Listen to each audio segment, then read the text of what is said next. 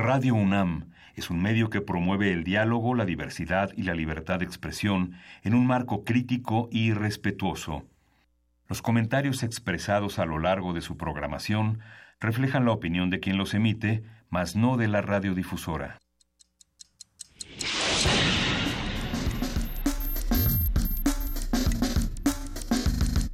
Primer movimiento. El mundo desde la universidad.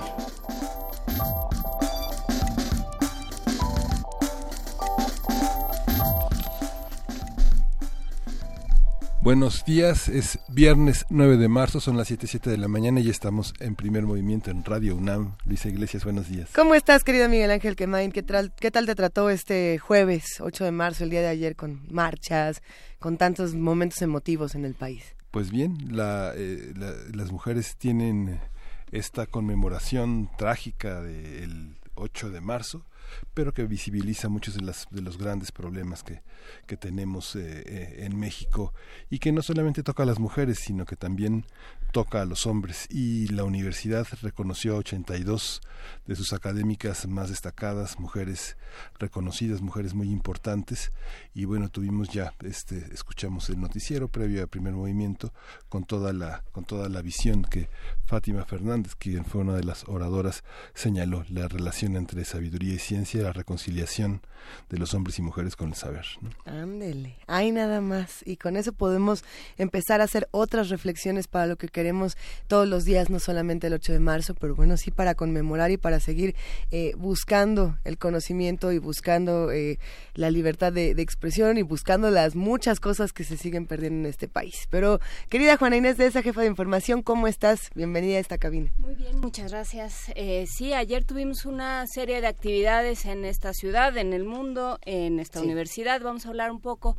está aquí Istlizochitl de Servicio Social. ¿Cómo estás? Buenos días, muy bien, ¿y tú? Muy bien, muchas gracias. Y eh, cuéntanos cómo estuvo la marcha del día de ayer, qué fue lo que pasó. Pues en realidad estuvo numerosa, yo siento que sí estuvo nutrida. Lo único que pasó fue que había como los contingentes estaban divididos. El primero sí era numeroso, pero tenía como las feministas más radicales, podríamos decir, que de hecho tuvieron un eh, percance, un encontronazo con un chico que al parecer eh, se sube a los vagones del metro diciendo, bueno, que se siente, él se siente como mujer. Entonces ellas tuvieron como un tipo de altercado, lo sacaron con seguridad y todo, pero después de eso había como unos 20 minutos de diferencia y había otro contingente que también estaba muy nutrido, pero en donde venía un poco más mezclado hombres y mujeres marchando. Y hasta el final también tenía un, un pequeño, pequeño bloque que se había rezagado, pero sí, sí fue muchísima gente la que llegó. ¿Cuánta gente? Eh, pues aproximadamente, yo digo que desde Avenida Juárez, me parece que es, ahí donde está el Palacio de Bellas Artes, sí alcanzaba a llegar todo el contingente hasta Reforma más o menos. Vamos a, buscar la información, por supuesto que estaremos compartiendo las imágenes en redes sociales. Eh, ¿Sientes que el ambiente era de unidad, que por lo menos en, ese aspecto podíamos todos y todas marchar juntos o que hubo, eh, digamos, más discusiones, además de las que ya nos mencionaste? Yo siento que sí hubo más discusiones, de hecho creo que por eso los contingentes tomaron cierta distancia, pero y creo que justo radicalizar las luchas feministas es lo que hace que sintamos un poco menos de empatía o que sienta la gente un poco menos de empatía por el movimiento, pero creo que es muy relevante porque hay mucha gente que a pesar de que no se integró por completo al contingente, estaba pendiente de las demandas o estaba escuchando, ¿no? Las personas que pasaban se quedaban como muy pendientes de lo que sucedía. ¿Qué edades predominaban en la marcha? Eh, pues eran era variado, eran como las mamás de las chicas sobre todo que han desaparecido y sus compañeras que las acompañan pues en esta búsqueda de la justicia, pero también había muchas jovencitas y también incluso había abuelitas era, era muy variado. Qué difícil eh, pensar en, en, la pluralidad de mujeres que se acercan a estos movimientos, estas marchas, en decir, bueno, sí, habrá momentos muy radicales, muy contradictorios. Por otro lado, ¿cómo le pedimos a una madre que ha perdido a sus hijos eh, por desapariciones forzadas o por otros conflictos en nuestro país que no radicalice su postura? ¿no? Qué, qué importante también pensar en, en los muchos feminismos, en las muchas masculinidades y en cómo hacer, eh, que es lo que, lo que menciona Sistli que se encuentren esta, estos feminismos feminismos y estas masculinidades y que puedan negociar por lo menos un espacio para tener una misma discusión. Creo que es un tema interesantísimo y qué bueno que estuviste por allá. Sí, claro. Muchísimas gracias. Muchísimas gracias, Islizóchitl López, parte del equipo de Primer Movimiento en Servicios Sociales de la Facultad de Ciencias Políticas y Sociales. Así es. Y también de la Facultad de Ciencias Políticas y Sociales y de otras muchas instancias de esta universidad. Eh, estuvieron ayer representadas todas las mujeres a quienes se les entregó el, el reconocimiento Sor Juan Inés de la Cruz aquí en, el, en nuestro Teatro Juan Ruiz de Alarcón. Fue un, como todos los años, una actividad interesante. Creo que es una un ejercicio de reflexión para cada una de las dependencias, a quién premiar, cuáles son los méritos, de qué, de qué estamos hablando cuando hablamos de premiar a mujeres académicas. Y eh, como representantes de este grupo al que se le entregó medalla el día de ayer, estuvieron Fátima Fernández Crisley de la Facultad eh, de, Ciencias Políticas y Sociales y la doctora Irene Cruz, ella es astrónoma y parte de nuestra Junta de Gobierno, y los, las dos dieron discursos muy interesantes ambos y muy divergentes en muchos sentidos. Eh, vamos a escuchar un fragmento de lo que dijo eh, Fátima Fernández, por favor, sobre lo que implica ser mujer, lo que implica ser mujer eh, dedicada a las ciencias eh, y dedicada a cultivar la sabiduría y lo que implica en este momento. Vamos a ello. Desde hace 17 años, las alumnas inscritas en la UNAM son ligeramente más que los varones, aunque si redondeamos, podemos afirmar que las dos mitades están equilibradas. La mujer que en el siglo XVII tenía prohibido asistir a la universidad, hoy es parte sustancial y la mitad de ella. El reto de nosotras, las académicas, es que esa sustancia primigenia no pierda su inclinación natural y logre su conjugación con el principio masculino. La tarea es enorme. Implica usar la antena omnidireccional para captar lo fantástico y lo riesgoso del siglo XXI sin perder armonía ni equilibrio, porque el juego es hoy, más que nunca, lograr la amalgama de ciencia y sabiduría. Por otro lado, en un tono muy distinto, pero muy necesario, me parece en este momento, la doctora Irene Cruz González, eh, astrónoma, parte de la Junta de Gobierno, hizo mucho énfasis, hizo una evaluación muy interesante de lo que sucede con las mujeres dentro de la universidad, en qué carreras están, cómo nos han servido o no las eh, ciertas acciones afirmativas, cómo se dividen eh, los géneros por las diferentes carreras y qué áreas hay que atender. Y eh, yo creo que se fijó especialmente en un, en un punto muy importante de la vida universitaria. Vamos a escucharle. Las campañas como la reciente de motivar a las niñas del mundo a dedicarse a la ciencia son muy pertinentes, debido a que es en la ciencia donde el rezago de presencia femenina es mayor. También es importante educarnos en lo que significa el acoso y el abuso del poder para alcanzar en la ética humana que rige nuestro día a día un equilibrio donde acosar y abusar sean abolidos e innecesarios, donde tengamos la libertad de escoger a quien amar, donde los poderosos respeten a cada ser humano y no abusen de su posición temporal en el poder. Eh, creo que vale la pena consultar los dos textos. El segundo me parece sobre todo muy muy puntual y me parece una evaluación muy atinada. Eh, están los dos en la en la página de la UNAM vamos a publicar eh, algunos vínculos a estos a estos dos mensajes. Creo que son interesantes y pertinentes ambos por distintos motivos en este momento. Muchísimas gracias por compartir estos mensajes, querida Juana Inés. Sí, hay que escucharlos completos. Nada más nos quedamos antojados y, y bueno, pues, ¿qué les parece si, si empezamos este programa eh, contando un poco de lo que va a ocurrir y también escuchando música, Miguel Ángel? Sí, vamos a tener, vamos a abrir este programa con la presencia de Adriana Malvido, ella es periodista de investigación, sus reportajes, entrevistas y artículos se han publicado en diversos medios como el periódico La Jornada, del que fue cofundadora, y vamos a hablar de Nahui Olin, un, un libro que ha reeditado Océano en su colección en, bajo el sello de Circe, y va a estar con nosotros Adriana Malvido. Siempre da muchísimo gusto recibir a los invitados en la cabina de Radio UNAM.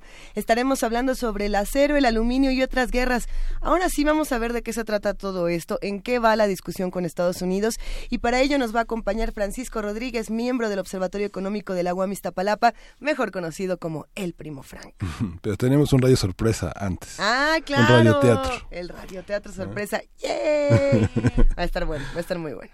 Tenemos Alexa y la inteligencia artificial, con quien se comparte nuestra información. Vamos a tener el comentario de Jesús Abash Carmona, profesor de la Facultad de Ingeniería y responsable del Departamento de Biorrobótica. No puede ser que esté tan emocionada con esta nota, pero nada más quiero hacer una, encuesta. ¿Cuántos están entusiasmados por hablar de Alexa el día de hoy? Ay, sí, somos muchos. Todos. a México todavía no llega este, este sistema, que es una suerte de Siri, que además dicen que está conectado con la CIA. Pero más allá de eso, qué interesante la discusión de en qué va la inteligencia artificial ¿Y qué, sabe de nosotros? porque Alexa a lo mejor todavía no llega, pero ya hay una serie de, eh, de mecanismos y de aparatos inteligentes que saben cuánto medimos, cuánto caminamos, a dónde vamos, qué es eso, dónde está eso que llamamos casa, cuántas veces vamos al el otro día WhatsApp me avisó que había llevado había llegado a mi casa y yo pensé que WhatsApp WhatsApp y no sabía que estas aplicaciones tenían acceso a mi ubicación así que me puse a revisar y me llevé unas sorpresas muy interesantes que estará interesantísimo a mí platicar en me dijo el otro día, tienes un deseo sin nombre. En cuanto tengas el nombre, dímelo.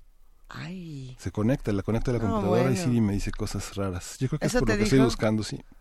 Psicoanalista, la Siri. Está bien, está bueno. A ver, vamos a tener poesía necesaria y hoy le toca a nuestro querido Miguel Ángel Quemain. Sí, y hay que decirlo, ya sabes cuál Miguel Ángel. Hay que agradecer también el día de ayer la, la, conducción del programa del 8 de marzo la realizaste tú, querido Miguel Estaban en huelga ustedes. Estuvo muy bueno. Muchas gracias por compartir y gracias a todos los programas de Radio UNAM que compartieron con nosotros la mañana de ayer. ¿Con qué cerraremos? Vamos a tener una mesa José Alfredo Jiménez hoy. Vamos a tener una conversación con Alfonso Castañeda. Él es actor y cantante, dirige la compañía Pelucas y Tacones desde 2010 y ya ha estado con nosotros, pero lo vamos a tener de nuevo. Será una gran conversación. Arranquemos este programa con música. Sí, llevamos un rato platicando, son las 7 de la mañana con 18 minutos, así que vamos a celebrar que esperamos un año para ver a Depeche Mode. Se va a presentar el domingo y el martes, si no me equivoco. Un año lo esperamos y lo celebraremos de negro con la Black Celebration.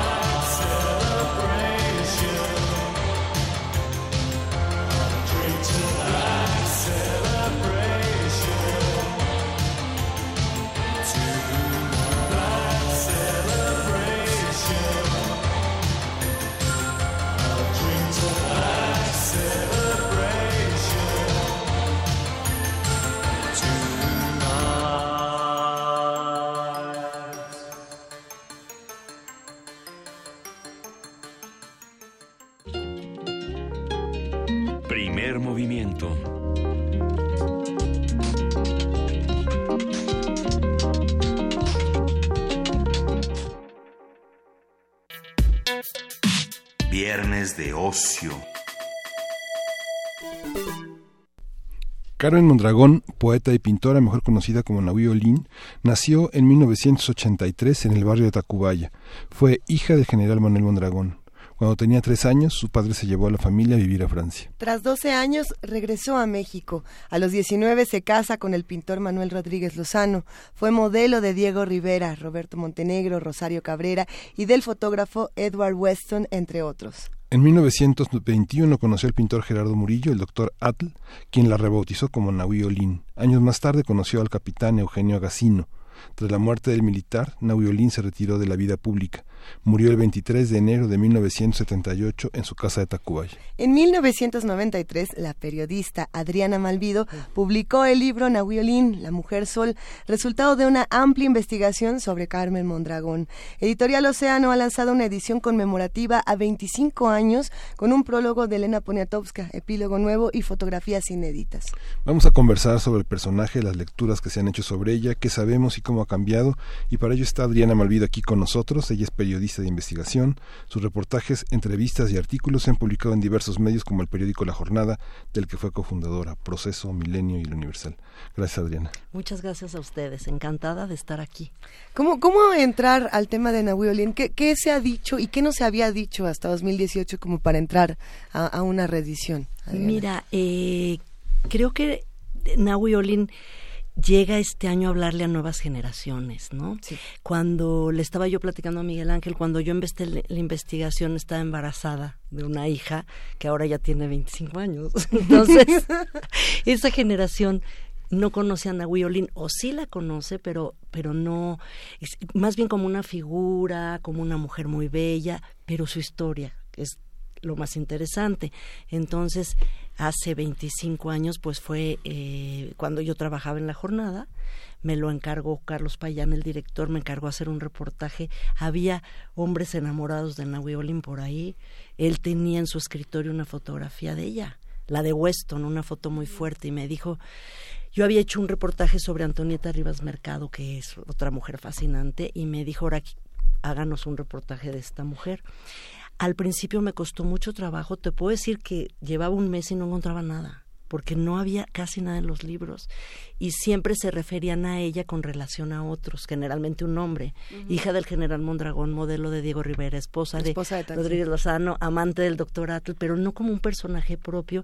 Y eso fue lo que traté yo de rescatar a un personaje que vale por sí mismo en un momento de la historia de México muy rico en el arte, muy interesante. Es la época postrevolucionaria, todo se está construyendo y hay una especie de renacimiento cultural, ¿no? Pues eh, ahora ya lo vemos con mucha distancia, pero era el resurgir de en las letras, en la pintura, el muralismo y se dan una serie de personajes como este fascinantes, ¿no? Entonces se le puede ver como desde muchos puntos de vista. Pero es interesante esto que mencionas porque en algún momento del libro citas a alguien que habla de este momento y de las mujeres de este momento, Adriana. O sea, porque era Clementina Otero, era, Antonieta Rivas Mercado, o sea, eran una serie de mujeres que empezaban a salirse de su casa sí, exacto. Y, a, y a, digamos, de alguna manera a ser dueñas de sí mismas, con todos los, los riesgos y los costos que ello traía, pero que eran dueñas de sí mismas. Exactamente. A pesar de que, como dice, se les define a, a través o eh, por medio de un hombre,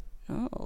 Por su vínculo con hija de, esposa de, era un momento en que las mujeres no podían votar. Claro. Se nos olvida, pero era realmente un momento en el que las mujeres estaban eran propiedad de un hombre que se ocupaba de ellas y que las controlaba.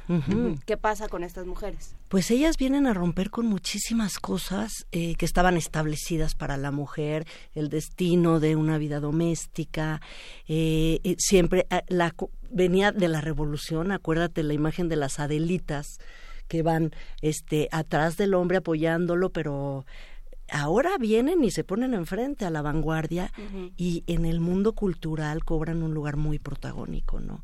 Porque, fíjate, Antonieta, ¿no? Este, funda, financia la Sinfónica Nacional, ella apoya a los contemporáneos, el teatro europeo que viene a México en esa época, y Nahui Olin genera no solo su propia obra, que es pintura, este, poesía, sino que es musa, en el mejor sentido de la palabra. Es como una mujer que inspira a tantos pintores que la retratan, fotógrafos, y sus relaciones, como la relación amorosa con el doctor Atl, que es una relación volcánica, Naui era como otro volcán en su vida, da a luz unas obras fantásticas del doctor Atl, hace unos retratos increíbles de Naui, ¿no? Entonces estas relaciones y esta nueva manera de ser mujer también inciden en la producción artística, en la vida cultural y en la manera de vivir también la Ciudad de México, ¿no? Es que eh, realmente eso, es como una diótima de los de la primera mitad del siglo XX, ¿no? Pero ¿Qué, ¿Qué, ven los hombres en la, en, en, la agresividad, en la permisividad, en, en toda esta apertura? Porque hay mujeres muy interesantes, funda una funda la sinfónica, pero ella, digamos, eh, le da existencia a su cuerpo. Claro, es muy importantísimo lo que estás diciendo. Yo creo que ella puede distinguirse quizá, no por comparar, porque toda este, esta generación de mujeres es importante, cada una en lo suyo, pero creo que Naui Olin la distingue la relación con su cuerpo la, relación libre con su cuerpo, con el deseo, con la libertad para expresarlo. Ella se expresa con su cuerpo, se expresa en la fotografía, cuando posa, se expresa en la pintura, en la escritura y tiene una relación muy gozosa con su propio cuerpo. Se pinta siempre desnuda, con algún amante, ¿no?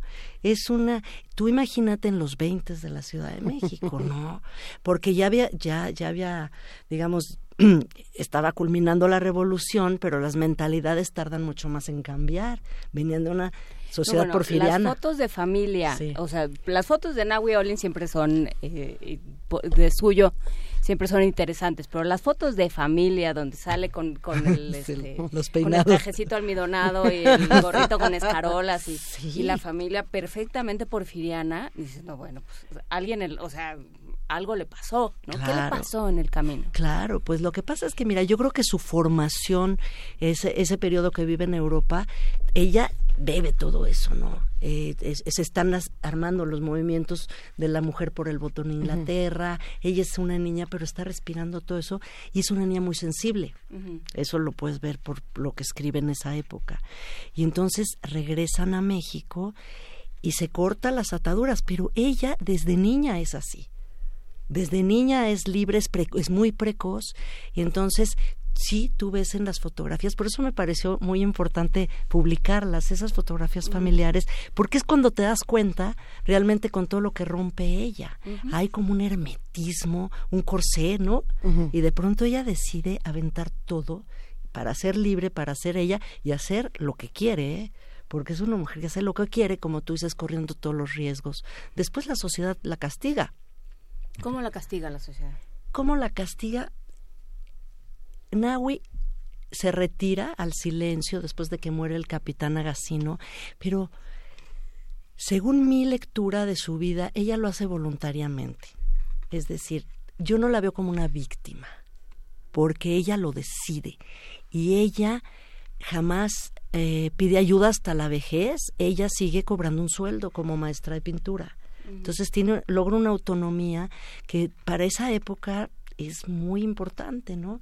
Y entonces, ¿qué pasa? Ella deja, cuando deja de ser esa belleza espectacular, digo, siempre mantiene sus ojos verdes, ¿no? Como, pero cuando ella deja de ser esa belleza, la dejan de ver, se vuelve inexistente, lo cual ha de haber sido muy doloroso. Pero ella entonces se, se vuelca a su pintura, a sus lecturas, escribe un libro sobre energía atómica, ¿no? Debate con Einstein y se y se eh, introduce, se sumerge en un cosmos, ¿no? Propio. Esa, esa parte a mí me llamaba muchísimo la atención de la figura de Nau cuando eh, dejamos un poco la transgresión del cuerpo y, el peligroso lugar común que a veces puede llegar a tener esa, esa discusión y pensar en el otro discurso que también tenía. No era nada más el, digamos, el, es que no quiero decir símbolo sexual porque no va por ahí, sino no solamente usaba su cuerpo, el discurso que ella tenía más allá de eso era interesantísimo. ¿Podemos entrar un poco a ese tema también? Por supuesto, mira, si tú lees ahora que bueno, hay una fecha, ¿no? El Día Internacional de la Mujer, su poema del, del Iztaccíhuatl, es toda una alegoría, es una, toda una metáfora donde ella vaticina que la mujer dormida, ese gran volcán, un día va a despertar y la masa mundial de mujeres, porque así lo dice, va a expresar y a gritar incluso habla de sangre, ¿no? Entonces tiene una propuesta, claro que mucho más allá del cuerpo. En una de las últimas notas que encontré, que introduje en el epílogo, decía, ¿qué sería del placer si solo fuera el placer físico? Y sin espíritu. y dice, sería solo un momento y lo tuyo, lo mío es para siempre. Entonces, ella tiene una carga espiritual muy fuerte, una relación pues con el sol y con las estrellas que no se entiende, es una relación muy poética también, ¿no? Una mirada poética de la vida y donde el cuerpo es una forma, pero no todo. incluso dice en otro de sus poemas, eh, habla sobre sus propios ojos y dice que, que tontos los que nada más ven los ojos verdes y no van hacia adentro, ¿no? Hay una intensidad, muy impresionante y muy apasionada, ¿no? Y, hay toda una vida interior. ¿Y qué pasa con todos estos hombres? Porque sí es, digamos, la cronología de alguna manera de Nahui Olin, por lo menos eh, la tradicional, y creo que tú has contribuido, puesto que dices que antes no había nada, creo que tú has contribuido a, también a consolidar y a formar esta, esta eh, mitología. La, la va asociando, digamos, primero es la hija de su papá, el general Mondragón, que además dices en el libro que es el hombre más importante de su vida. ¿Por qué? Bueno, eso lo dice Elena Poniatowska en el prólogo. Mm. Eh, eh, y en realidad, eh, no, yo no estaría tan segura. Claro que es una figura muy importante. Incluso Raquel Tibol decía que pudo haber habido una relación más allá de padre-hija, e lo cual yo no sé con qué elementos en realidad, y no es que me, me asuste, pero no veo elementos para poder este, afirmar eso, ¿no? El general es una figura muy oscura en la historia, es un traidor, él es de los que lanza desde la ciudadela el cañonazo a, Palacio Nacional y muere Madero y Pino Suárez, ¿no? Entonces, bueno, sí es una relación importante, pero la madre también la marca, positivo o negativamente. Pero también, Nahui, esa rebeldía yo creo que también viene mucho contra la madre. Es una madre muy dura. ¿no? Aunque les enseña artes y música y todo esto. Eh, yo en el libro hago énfasis en, en tres relaciones, que es Rodríguez Lozano, que es una relación muy interesante, porque los dos pintan juntos, pero muy terrible, ¿no? Porque en esa época el homosexualismo estaba dentro del closet. Entonces él es homosexual, pero se casa con Naui, y ella no se quiere casar tres días antes, ¿no? Dice que no se quiere casar, la obligan a casarse y duran diez años que han de haber sido eso está para investigarse más. Lo que pasa es que lo viven fuera de México. Después la relación con el doctor Atl que me parece interesantísima. Es como son es breve pero es totalmente fuerte. Entonces no es una, una relación así no podría perdurar más yo creo, ¿no? Se, se mueren pero es muy interesante porque es una relación abierta, todo mundo sabe de los escándalos de la pareja, ella va y le pinta este cartas en los muros, y bueno, ahí está contenida la historia, ¿no? Y después el otro es el capitán Agasino, que es un, él, más que no era militar, era el capitán de un barco.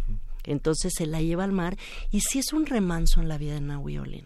Venía de un, de los escándalos, de todo esto y, y de pronto se la lleva al mar como que la carga y se la lleva, ¿no? Y, y, es una relación con mucho más dulzura, como mucho más tranquila y se muere el capitán Agasino. Entonces es una tragedia para ella, como Penélope sigue yendo a Veracruz a esperarlo, y ahí es cuando empieza este periodo, ¿no? De algunos llaman locura, como tú quieras llamarle, es de lo que yo trato de reflexionar un poco al final del libro. Podemos hablar un poco de ese periodo de la locura, porque justamente había eh, algunas críticas interesantes en la vida de Nahui Olin que decían, es que ¿por qué, por qué ah, condenamos a las mujeres siempre al final como que se mueren locas? ¿no? Y tampoco va, la historia de Nahui Olin es mucho más compleja y en el libro está descrita de una manera mucho más interesante. ¿Cómo son estos últimos días? ¿Hay locura, no hay locura? ¿Qué fue lo que pasó? Es que yo creo que hay una locura a los ojos de quién, ¿no? ¿Cómo, de quiénes la miran, porque es una presencia muy fuerte atemoriza, dice José Emilio Pacheco que le tenían miedo, ¿no? Ya, ya mayor, cuando se paseaba con sus gatos en la Alameda, que el único que se atrevió a abordarla fue Homero Aridgis, y es un capítulo del libro que a mí me gusta mucho, porque es el, joven poeta que va a su casa, accede, ¿no? y, y, se encuentra con este universo de Nahui Olin, y él, él es el que dice, yo creo que son los locos iluminados, no son ya los héroes de marfil o de bronce, locos iluminados. Entonces, lo que yo intento es, a ver, vamos a ver con ojos menos prejuiciosos esa locura entre comillas. Claro, para esa época era muy fácil tachar de loca a una mujer que ejerce su sexualidad libremente. Es muy conveniente decir es que está loca, es muy cómodo. y, entonces y entonces le quitas le quitas poder, le quitas agencia y le quitas eh, la amenaza. Claro. No, no, no, pues es que está loca, no, no, no. Tú eres normal y entonces te quedas en tu casa. Exacto, sale de la zona de confort. La sociedad no, no, no la acepta y la tacha de loca es más fácil eso, ¿no? Que tratar de, de ver qué hay ahí adentro, porque es una mujer que sigue produciendo, sigue trabajando, sigue... Entonces yo me pregunto si realmente estaba loca o no que es locura, ¿no? Sí, nunca se queda de comparsa. Hay una anécdota muy padre que, que la pones en 1933 eh, va a San Sebastián con Agasino y es su primer viaje. Ah, sí. Y es muy interesante, como dice. ¿Lo vas a leer? El, el, capitán trata de enamorarme, ¿no? Yo, por supuesto, no lo permití. El capitán es un hombre determinado. Me asegura que si no lo dejo besarme, echará a pique el buque. Qué horror, Dios mío. ¿Qué debo hacer? El viernes. Dice, he salvado la vida de la tripulación y a 500 pasajeros que estuvieron a punto de morir. es genial ese diario. Ese diario lo encontró Tomás Urián y a mí me... Eh, y, lo, y lo expuso en una muestra que hubo de Nahui Olin en su faceta de caricaturista, porque la vemos como con mucha solemnidad, ¿no? Y de pronto la descubres con un humor, hacía tiras cómicas, se autorretrataba cómica y este diario, ¿no? Que tiene una genialidad. He salvado la tripulación, ¿no? Sí. Pero ¿cuántas, ¿cuántas personas, yo me pregunto, Adriana, realmente conocen la obra más allá de conocer al personaje? Siento que pasa con Abuelín lo que pasa con muchos otros seres que decimos, no, me encanta todo lo que hizo y no conocemos tanto más que el mito alrededor. ¿no? ¿Es así o no, o no lo es tanto? No, tienes toda la razón, pero es que también dónde. La verdad es que de dónde van a conocer. Por eso la verdad yo sí les propuse a Circe hacer una nueva edición. ¿Sabes qué? Me empezó a, empecé a ver que había toda una generación de jóvenes. De pronto me invitaban a la UNAM a dar una plática de Nahui. Y sí, lo que tú dices es exacto, conocen la figura y la, el carácter transgresor, pero no la obra ni, ni... Pero ¿dónde? ¿Dónde la van a ver y dónde lo van a leer? Entonces, lo que aquí trato es de, de dar el retrato a través de su pintura, su poesía, que se acerque a esta nueva generación. Un día me invitó un grupo de jóvenes músicos rockeros a darles una plática de Nahui. Entonces fui, un colectivo, ¿no? Y estaban encantados y le pregunté a uno, oye, ¿por qué les interesa? Y dices que nos identificamos con ella. Si tú te pones a ver ese carácter rebelde, esa distancia con la familia, les habla a una nueva generación que están rompiendo también con ciertas cosas, ¿no? Que ya se van a vivir a otro lado, que se independizan o tratan. Ahora la vida es mucho más precaria que entonces, yo creo, para los jóvenes, pero hay una búsqueda de personajes así, ¿no? Y es una mujer y la caducidad de las relaciones amorosas que no se aceptaba, ¿no? Digamos, pasar, pasar de un hombre a otro, reinventarse todo el tiempo, rehacer la vida es algo que, que, que, obsesiona todavía el mundo de hoy, ¿no? Ser, ser este, tener muchas vidas, tener muchos pasados es algo que, que, no se acepta tan fácil, ¿no? Claro, e, e, ella decía que el mundo es demasiado pequeño para lo que yo quiero, ¿no? Entonces quiere ir más allá de lo que estaba a su alcance. ¿Qué queda por investigar sobre Nahui Olin? Porque mencionabas, por ejemplo, la relación con Rodríguez Lozano, el, matrimonio. ¿Dónde fue? ¿Dónde vivían? Ellos se casaron aquí en México en plena revolución, pero se tienen que ir a cuando el general Mondragón lo expulsan del país, después de que cae Huerta, se van a Europa y ahí es donde viven su matrimonio. Entonces sabemos muy poco. ¿Qué sabemos? Que pintan juntos, que conocen a otros artistas, que tienen un hijo que muere. Mm. Ese episodio es muy complejo porque la versión que siempre se decía es que ella lo había matado entonces, cuando yo empecé a preguntar de dónde venía la versión, siempre era la versión de Rodríguez Lozano. Entonces, me pareció muy raro.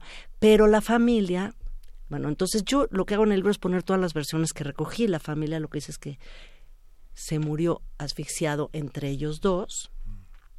Hay otra versión de que en un forcejeo el niño cae. Entonces hay varias versiones. El chiste es que sí hay un bebé que muere, pero no encontramos ni el Pero es muy significativo que haya esa cantidad de versiones. Claro. Claro. Porque, te habla de todo lo que se construyó alrededor de ellos. Y, y, qué pasa con ellos ahí, ¿no? Entonces, ese es uno. Yo creo que los últimos años también, aunque ya más o menos... La locura. La locura, ¿no? La, la locura ¿Y hay fotos de ella embarazada? No. No, pero el bebé sí nació. Eso es un hecho. Bueno, pues toda la familia. Busquemos más información. no sé, es que una mujer como ella seguramente ha de tener la de verse embarazada. Porque además ella es muy biográfica en todo lo que hace. En su pintura se pinta, en, las poemas. Tiene, es una mujer muy egocéntrica, como buen artista, ¿no? Entonces, ¿dónde está esa referencia? No existe. Entonces hay todo un misterio alrededor de ese episodio, ¿no? Y yo creo que también habrá seguramente hay mucho más obra, más retratos y uno que otro que vamos buscando y vamos recogiendo. Ahora también hay muchos falsos, ¿no? Empiezan a aparecer muchos falsos de Nahuioli. Entonces se está poniendo de moda y, hay que tener cuidado con eso, ¿no? Pues muchísimas gracias, Adriana Malvido. Hay que decir que estamos hablando del libro Nahui que se reedita después de 25 años en Circe ya está en librerías, está eh, accesible por todos lados. Ya, ya está. Perfecto. Tiene muchísimas fotos, vale la pena está padrísimo. echarle ojo a las fotos, a unas que uno ya conoce y otras que no tanto, como esta de la familia que a mí me dejó fría. Pero bueno, vale, vale la pena. Muchísimas gracias, Adriana Malvido. muchas gracias a ustedes, un placer. Más adelante vamos a estar platicando a ver si tenemos por ahí un librito para los radioescuchas. Quédense con nosotros en el 860 de AM, en el 96.1 de FM y además nos está, se avecina eh, rápidamente el radioteatro sorpresa. Así que vámonos a lo que sigue. Estamos aquí en Radio UNAM. Vámonos con un poco de música. Miguel Ángel Quemain, ¿qué vamos a escuchar? Vamos a escuchar de Silvana Estrada, Te Guardo.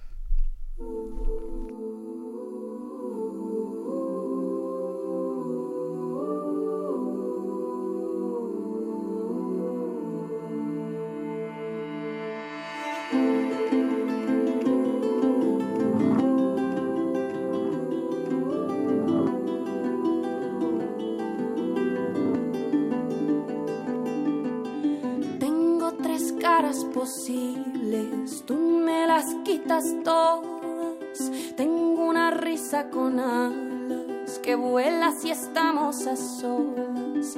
Tengo una voz y una piel que quieren que tú las descifres. Tengo la vida muy corta para entender lo que dicen tus ojos que cuando los miro brillan igual que los míos, pero logro entender de qué van.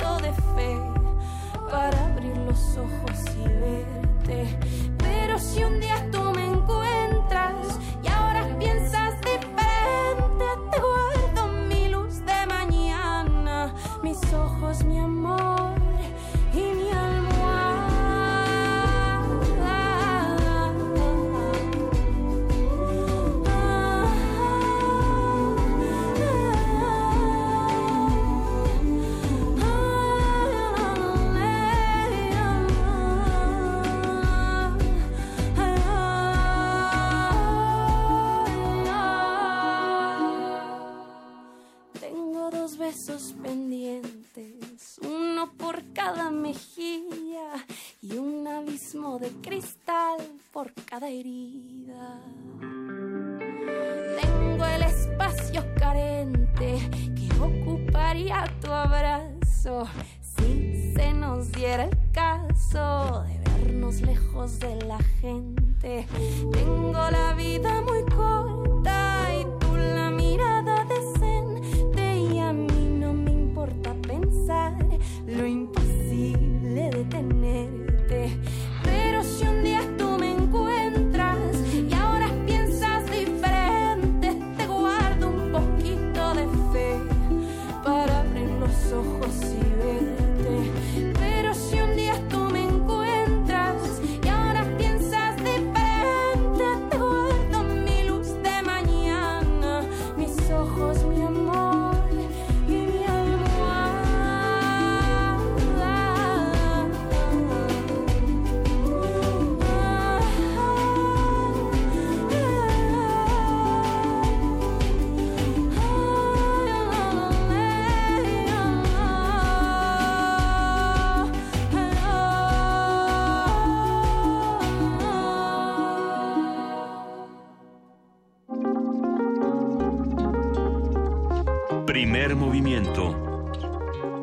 Hacemos comunidad.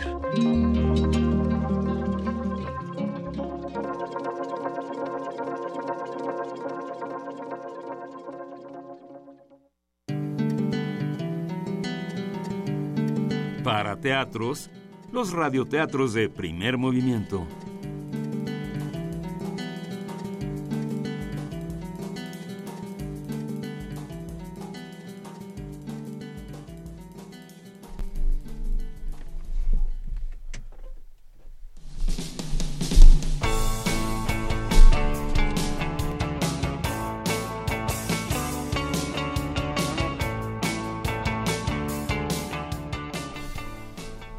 Alex quiere un dinosaurio, de Heawin Oram, ilustrado por Satoshi Kitamura, publicado por el Fondo de Cultura Económica.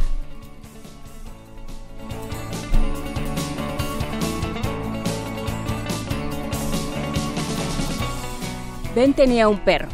Alicia tenía dos caracoles. Alex quería un dinosaurio. Tumbado en su cama, Alex lloriqueaba y gimoteaba. Pero yo quiero un dinosaurio. Un dinosaurio, eso es lo que yo quiero.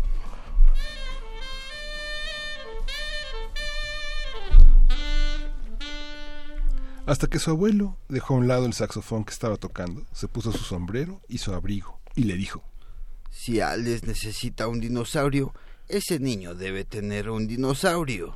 Y lo llevó a la dinotienda.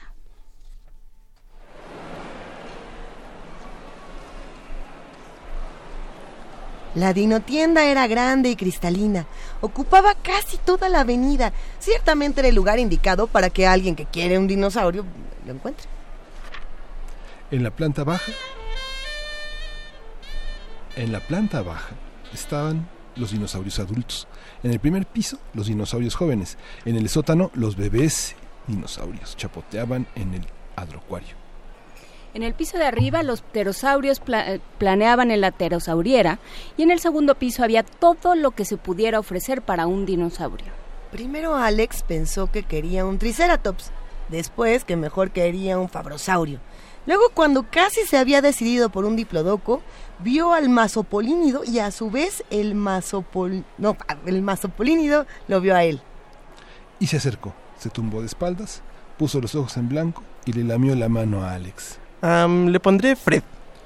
Pero es una hembra, lo dice aquí en el letrero. Dice que es una niña que come de todo, carne y plantas. Entonces le pondré la que come de todo, pero le diré Fred, porque es más corto. Y pidieron las cosas que ella necesitaría. Le colocaron el collar y la correa y se encaminaron a casa.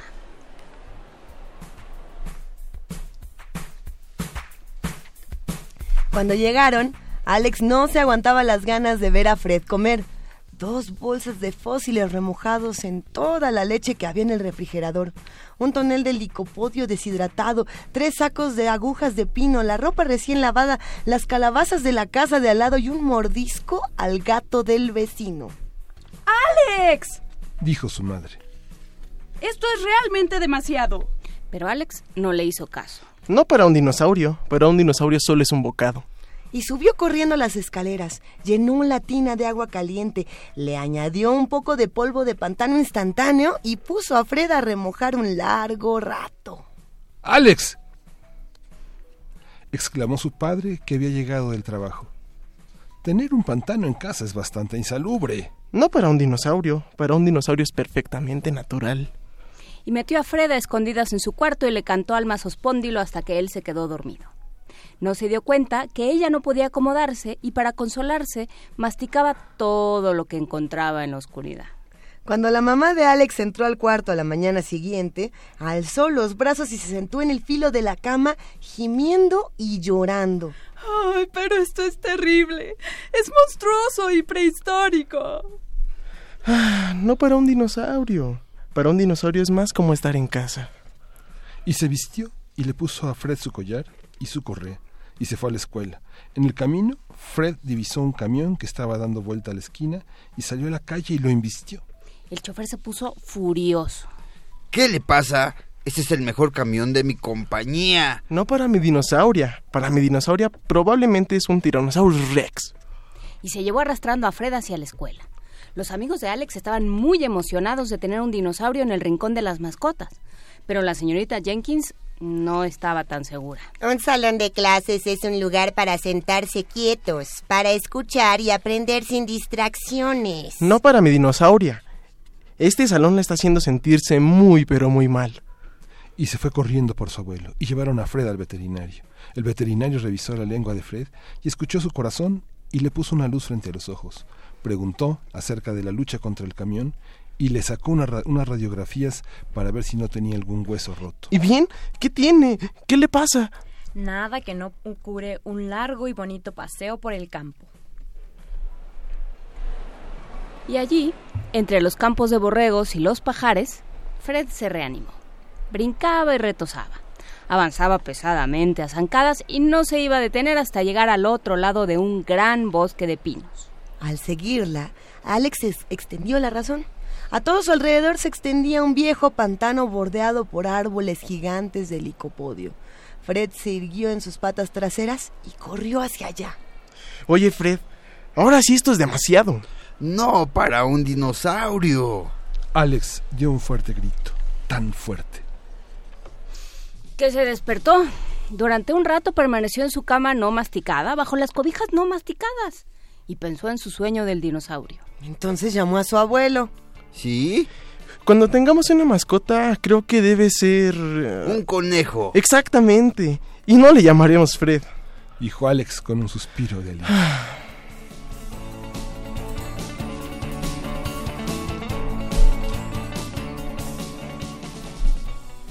Alex quiere un dinosaurio, de Joaquim Oran, ilustrado por Satoshi Kitamura, publicado por el Fondo de Cultura Económica.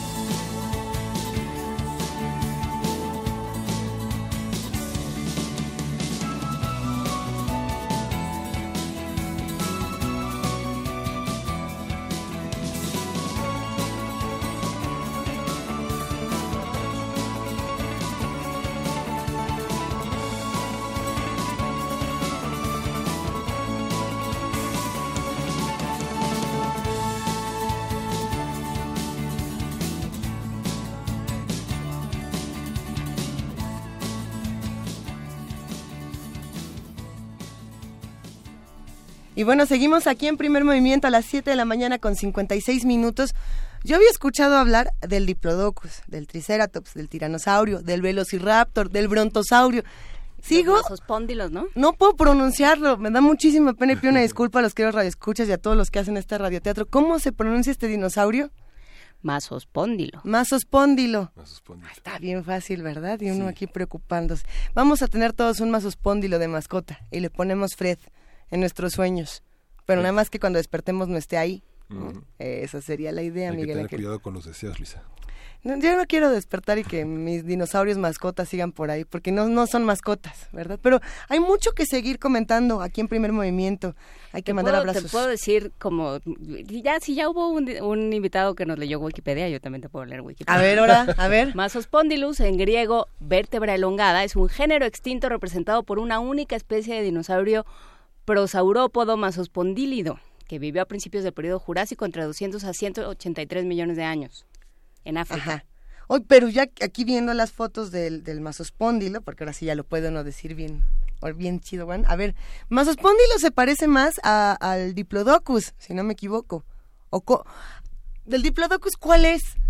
El diplodocus es el que se para en dos patitas y tiene un chipote en la nuca. Yo sigo buscando en Wikipedia, ahorita te digo. A ver, ahora vamos a comprobar. Eh, sí, bueno, muchos eh, tenemos esta pasión.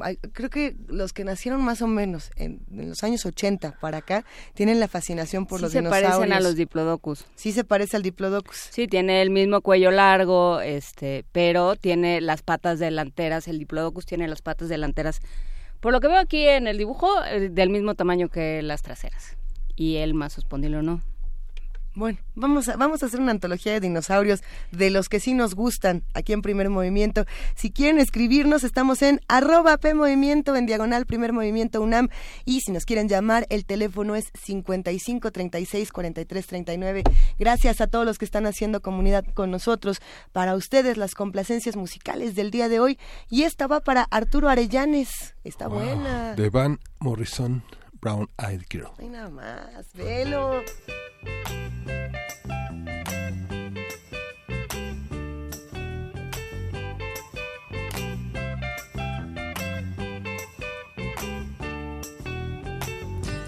Hey, where did we go? Days when the rains came down in the hollow, playing a new game, laughing hey, hey, skipping and a jumping in the misty morning fog with all our hearts that thumping and you, my brown-eyed girl. And you, my brown-eyed girl. And whatever happened to Tuesday and so slow? Gone down with a transistor radio. Standing in the sunlight laughing, hiding behind a rainbow's wall. Slipping and sliding all along the waterfall with you. A brown eyed girl.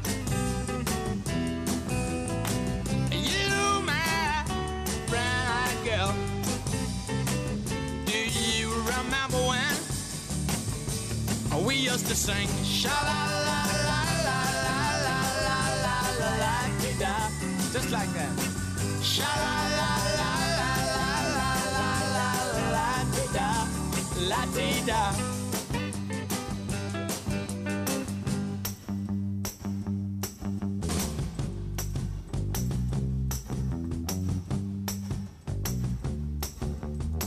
so hard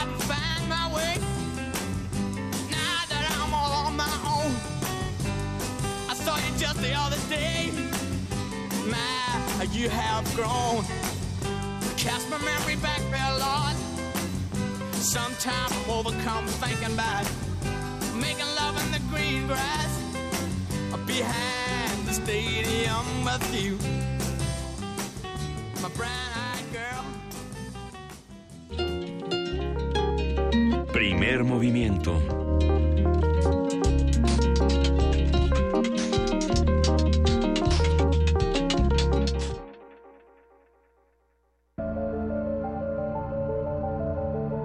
Llegar de la pintura a la arquitectura, basar una escultura en el conocimiento matemático o escribir un poema a partir de la física cuántica. La Cátedra Extraordinaria de Lectura José Emilio Pacheco y el Instituto de Investigaciones sobre la Universidad y la Educación te invitan al diplomado Materialidad inestable. Diálogos entre lenguaje, arte y ciencia para entender los lenguajes textuales y su relación con otras artes, ciencias y áreas del conocimiento. A partir del martes 3 de abril y hasta el mes de noviembre, en el Instituto de Investigaciones sobre la Universidad y la Educación, IISUE. Informes e inscripciones a difusión-iisue.unam.mx o al 5622-6986, extensión 2503. Los campos del conocimiento difuminan sus fronteras. Los acaban de sentenciar. ¿Y qué? Seguro salen al ratito. No, les dieron cadena perpetua. ¿Pero cómo? ¿Cadena perpetua? Entre otros casos, el 25 de enero de 2018, mucha gente fue condenada a 140 años de prisión por secuestro y homicidio. El Partido Verde propuso modificar la ley para castigar con una pena máxima de 140 años a secuestradores. Hoy es ley aprobada y ya se aplica. Partido Verde. Cumplir es nuestra misión. Propaganda institucional del Partido Verde. PRD, Izquierda Hoy. Somos la izquierda que se identifica con las y los jóvenes, convencidos de lo que creemos, porque cuando dicen desigualdad, reclamamos igualdad. Cuando dicen jerarquía, reivindicamos la equidad. Cuando imponen control, decimos respeto a la diversidad. Y cuando hay abusos, exigimos nuestros derechos, los de todas y todos, sin distinciones. Estas son nuestras causas, es la actitud con la que vivimos. Hoy es nuestro tiempo y estamos seguros de una cosa. Somos la izquierda de hoy. ¿Sabías que somos las y los ciudadanos los que recibimos y contamos los votos cuando hay elecciones? No es el gobierno ni los partidos políticos, somos nosotros. Sí, tú, yo, tus familiares, tus amigos, nuestros vecinos, todos podemos salir sorteados y tener la responsabilidad y el honor de estar en las casillas el primero de julio. Si un capacitador asistente electoral toca tu puerta, ábrele y capacítate. Tu participación es muy importante y porque mi país me importa, te invito a que seas parte de estas elecciones. INE. Fue el primer instrumento musical de la historia y es el primero que usamos en la vida. ¿Sabes usarlo correctamente? Te invitamos a cursar el taller La voz hablada y cantada del actor, nivel 1. Aprende de manera teórica y práctica conceptos básicos en el uso de la voz en un taller dirigido a actores, locutores y cantantes que deseen perfeccionar su técnica. Todos los martes y jueves, del 13 de marzo al 12 de abril, de las 18 a las 21 horas, en el aula 2 de Radio UNAM, Adolfo Prieto 133, Colonia del Valle. Informes e inscripciones al 5623-3272. Imparte Sergio Rudd. Tuya es la voz. Radio UNAM. Experiencia sonora. Y Ramírez tiene el balón, lo tiene, lo sigue teniendo. Ahora está sentado sobre el balón. Los jugadores lo están dejando todo en la cancha y se van, se van, se van al vestidor. ¿Pero qué le pasa al árbitro? No les va a sacar ni la tarjeta de crédito. Este partido tiene la afición con la boca abierta, pero de puro bostezo. Ni los locutores vinieron. Yo soy el que vende las popas. ¿Qué está pasándote, México? Este encuentro no dura 90 minutos. Dura 6 años para jefe de gobierno y 3 años para alcaldes. A participar, Ciudad de México. Este 2018, las elecciones las hacemos todas y todos. Instituto Electoral, Ciudad de México. ¿Qué dijiste? Otra vez estos con su canción. Lo que no sabes del movimiento naranja es que llevamos tres años luchando por eliminar las pensiones de los expresidentes, que fuimos los únicos en votar en contra de todas las reformas del gasolinazo, y que también hemos sido los únicos en renunciar a bonos y privilegios y luchar contra el despilfarro. Sé parte de este movimiento.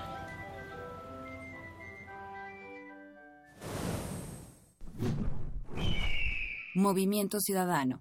Yo sí quiero un México con un gobierno que en lugar de andar subiendo los impuestos a cada rato, se bajen de ellos el sueldo. Donde no nos suban la gasolina, la comida, el transporte o las medicinas. Y es el proyecto de nación por el que un equipo de ciudadanos libres, empresarios, académicos, intelectuales y todo el equipo de Morena ya estamos trabajando. Lo quiero yo, lo queremos todos.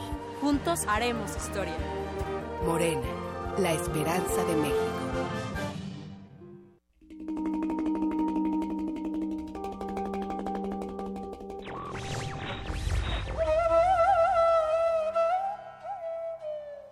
El único medio de conservar el hombre su libertad es estar siempre dispuesto a morir por ella.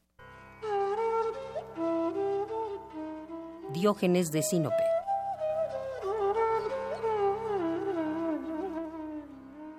Radio UNAM. Búscanos en redes sociales, en Facebook como Primer Movimiento UNAM y en Twitter como P Movimiento o escríbenos un correo a primermovimientounam@gmail.com. Hagamos comunidad. Definitivamente no les podemos contar lo que acabamos de escuchar fuera del aire. Es esas historias de espantos que no son de espantos y que nos emocionan, pero sí, pero no, pero qué nervios. Todo lo que va a pasar. Es como ¿Cuántas si un día cosas? llegara este Darth Vader y te dijera, ¿qué crees? Me voy a mudar al lado oscuro de la fuerza a partir Híjole. del lunes. O sea, pero Darth Vader y era Darth Vader y nada, se, muda al lado más oscuro o era todavía Anakin y todavía, Todavía era Anakin. Bueno, los que los que quieran saber más de lo que no les podemos contar, pues sí les podemos contar, pero al rato lo vamos a platicar. Quédense con nosotros de 8 a 10 de la mañana en el canal 120 y en el 20.1 de TV Abierta a través de TV UNAM, a quienes les mandamos un gran saludo. Nosotros estamos en Radio y TV UNAM completamente en vivo en el último día de esta semana.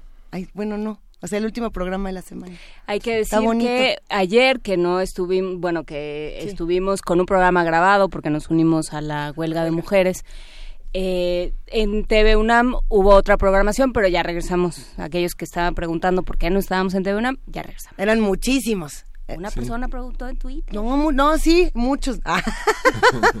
da mucho gusto podernos ver, podernos escuchar. Los que nos están viendo sabrán que no estamos solos, Miguel Ángel, que Sí. ya viene algo interesante. Y en la primera hora del primer movimiento hay que decir que estuvimos hablando con Adriana Malvido, es, y es una periodista cultural, hablando de Naviolín, que este año tendrá una exposición, una película, y hablamos de los eh, de las 82 académicas que recibieron sus premios y que eh, fueron representadas por los discursos de Fátima Fernández Crislev e Irene Cruz González, que la, reconciliación entre sabiduría y ciencia y la abolición del abuso del poder y del acoso del poder este, son nuestras tareas para lo que queda de este siglo. ¿Qué hacemos? ¿Dónde lo podemos escuchar? Porque, porque sí hay varios mensajes que disfrutaron mucho esta primera conversación. En la página de UNAM Global y vamos a poner los vínculos en nuestras redes sociales para que puedan acceder a ellos. Pues quédense con nosotros, vamos a la nota nacional y seguiremos platicando. Primer movimiento.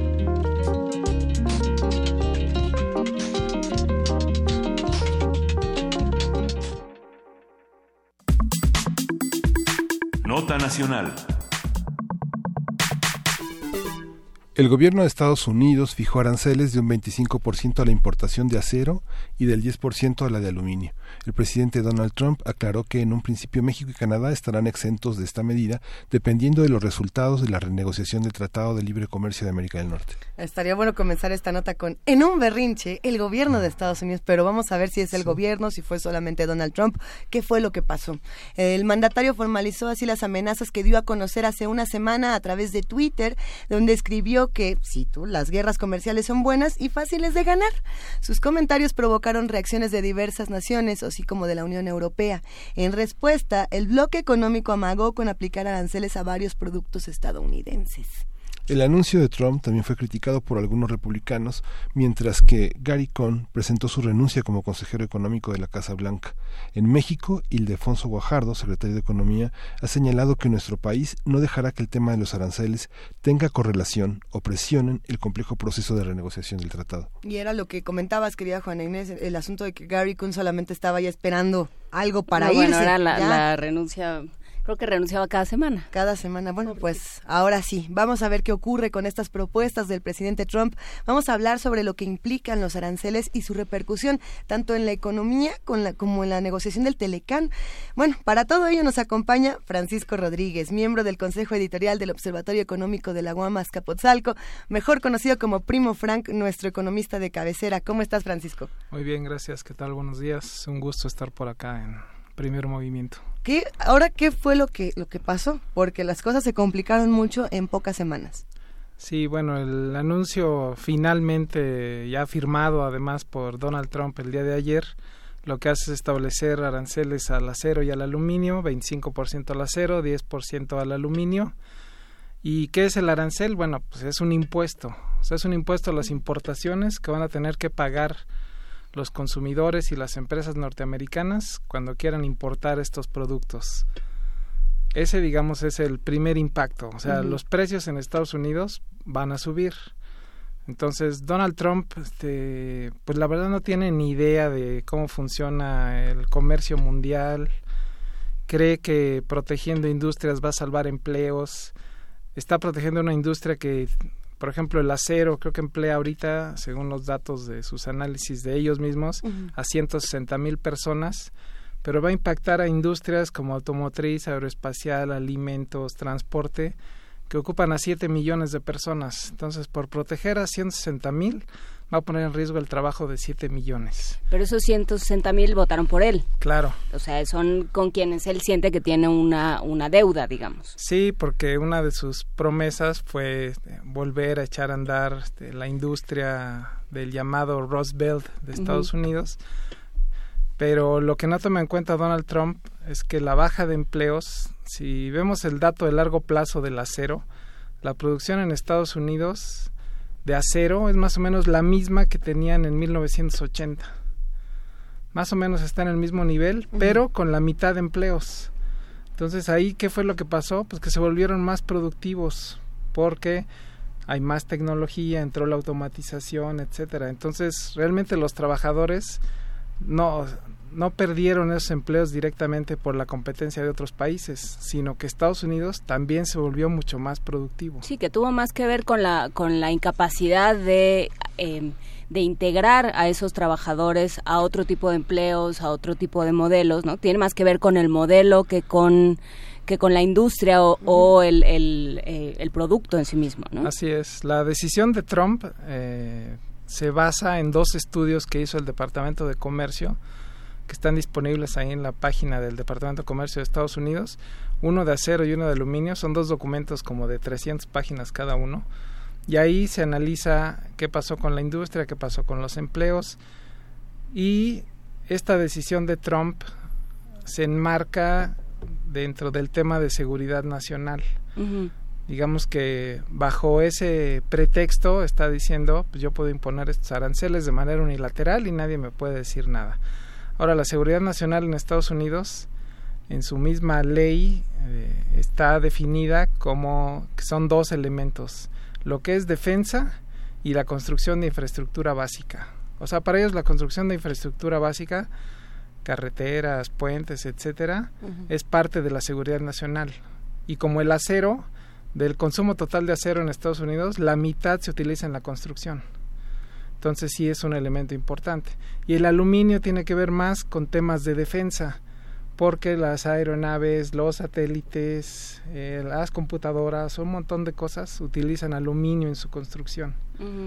Entonces, digamos, cualquier país no puede imponer una medida, o sea, no puede protestar en la OMC porque Estados Unidos les está poniendo aranceles porque está invocando a la seguridad nacional. Ya lo ha hecho Estados Unidos como 15 veces a lo largo de su historia, con computadoras, con semiconductores. En los 80 lo usó mucho y pues era de manera unilateral y los países pues decían pues si es un tema de seguridad nacional pues ni modo, o sea, no, no puedo ir a protestar a la OMC. Entonces digamos que Trump finalmente encontró la manera de hacer parte de lo que prometió, porque todo lo demás, muchas decisiones tienen que pasar por el Congreso y ahí es donde se ha atorado. Pero aquí encontraron un hueco invocando a la seguridad nacional. Pero no, ha- no ha sido, digamos, sin respuesta, ¿no? Tú, Claro. eh, tú empezaste diciendo, se ve que no entiende cómo funciona el comercio mundial. y ha habido Sí. respuestas muy interesantes, desde huelgas de, de, eh, obreros en Brasil, ¿no? Manifestaciones, más bien, eh, de obreros en Brasil frente a la Embajada de Estados Unidos, por un asunto eh, como de muchas bandas de por qué de, ellos importan el carbón y con eso hacen el acero y luego se lo venden a Estados Unidos y es una cosa... Si es que, por ejemplo, Brasil es el segundo proveedor de acero de Estados Unidos. El primero es Canadá. Después es Brasil, después es Corea del Sur y después es México. O sea, México es el cuarto proveedor de acero en Estados Unidos. En aluminio somos el décimo, ahí no pintamos mucho. Y ahí otra vez el primero es Canadá. De hecho, los dos estudios en los que se basó esta decisión hablan de exentar algunos países por temas de seguridad también, y entre ellos están Canadá y México. Porque el estudio, o sea, no pensemos que ahora nos está exentando por buena onda o porque vino el yerno a visitarnos y demás. No, el estudio, los estudios que se publicaron además desde 2017 ya dicen, bueno, podemos aplicarles medidas a toda esta lista de países donde no está Canadá ni México. Entonces, ya estaban viendo que, pero ¿cuál es además el problema de esto? Que Estados Unidos el 30% del acero que consume viene de fuera. Entonces, también de repente Tampoco tiene una industria Exacto. Y no es tan fácil, además, una industria como el acero, de repente decir, ah, pues ahora voy a construir una nueva fundición. Son inversiones multimillonarias y que tardan años en realizarse. Entonces, yo creo que dentro de toda la espectacularidad del anuncio de ayer, con los trabajadores del acero y del aluminio ahí a un lado y demás, va a seguir importando si no quiere que se le disparen los precios. Entonces no tendríamos que preocuparnos o sí tendríamos que preocuparnos o qué tendríamos que hacer, cómo nos ocupamos. Bueno, yo creo que sí tenemos que estar preocupados porque además la decisión de exentar a Canadá y a México de estos aranceles, pues la ligó al TLC. Dice, si tenemos éxito en el TLC, aunque dijo algo interesante, dice, ayer dijo Trump, estoy muy optimista con lo del TLC. No sé si eso sea bueno o malo, pero dijo... No suena bueno tampoco. Si se acaba el TLC, les pongo los aranceles. Si llegamos a un arreglo decente con el TLC, pues seguirán exentos. Lo que me llama la atención es que Trump en su conferencia de ayer también dice, lo que queremos es que si, no, si un país nos cobra a nosotros 10% por importar algo, nosotros debemos de hacer lo mismo. Justo eso es el TLC. No les cobramos a, ellos y ellos no nos cobran a nosotros. Eso no lo como que, bueno, sería difícil que Trump reflexionara sobre algo, ¿no? Pero, pero justo ese es el TLC, o sea, quitamos esos aranceles, pero de los dos lados. O sea, yo no te cobro a ti, tú no me cobras a mí y todos felices. Ah, es que me, me, parece complicado y también pensar, bueno, es que Trump lo está haciendo por, es que no, no quisiera decir por tonto, entre comillas, porque no es así. En realidad encontró el huequito para meterse y salirse con la suya. Y para cumplir la promesa que hizo en campaña. Y cumplir la, ¿Quiénes son las personas que respaldan este tipo de decisiones? Pensando en todos los que no las respaldan, que son los que siempre, los que siempre hablamos, debe haber un equipo por ahí que diga, muy bien, presidente Trump, esto va por aquí. A ver, le voy a aconsejar que haga este este tipo de bueno, maniobras pensemos extrañas. que pensemos que la industria del acero en Estados Unidos y la poca del aluminio que hay sí tienen la capacidad de cabildear. Es el sindicato más grande, si no me equivoco, con mayor el de los trabajadores del el- acero. sí. ajá, y, y tienen y tienen un poder importante. O sea, si si tú oyes a los líderes del sindicato est- estaban muy descontentos y finalmente sienten que alguien les, les está haciendo justicia. O sea, sí hay una idea eh, por parte de una, un, un sector muy muy menor, ¿no? Pero sí hay una idea de se nos está haciendo justicia. Sí, por ejemplo, el día del primer anuncio que hizo que estaba pensando en poner aranceles, pues las acciones de la principal acerera de Estados Unidos subieron 5%, pero las acciones de todas las empresas que utilizan acero, todas se cayeron. Entonces, sí, en el corto plazo, ¿qué pasaría? Bueno, pues se beneficiaría específicamente a la industria del acero y del aluminio. Ahora, ¿por qué al aluminio le pone solo 10%? Pues porque el 90% del aluminio que usa Estados Unidos es importado. Entonces, digamos, o sea, dentro de la medida del estudio que además sugiere el Departamento de Comercio, dice, bueno, pues del aluminio sí dependemos durísimo del aluminio de fuera. Entonces, solo pongámosle 10%.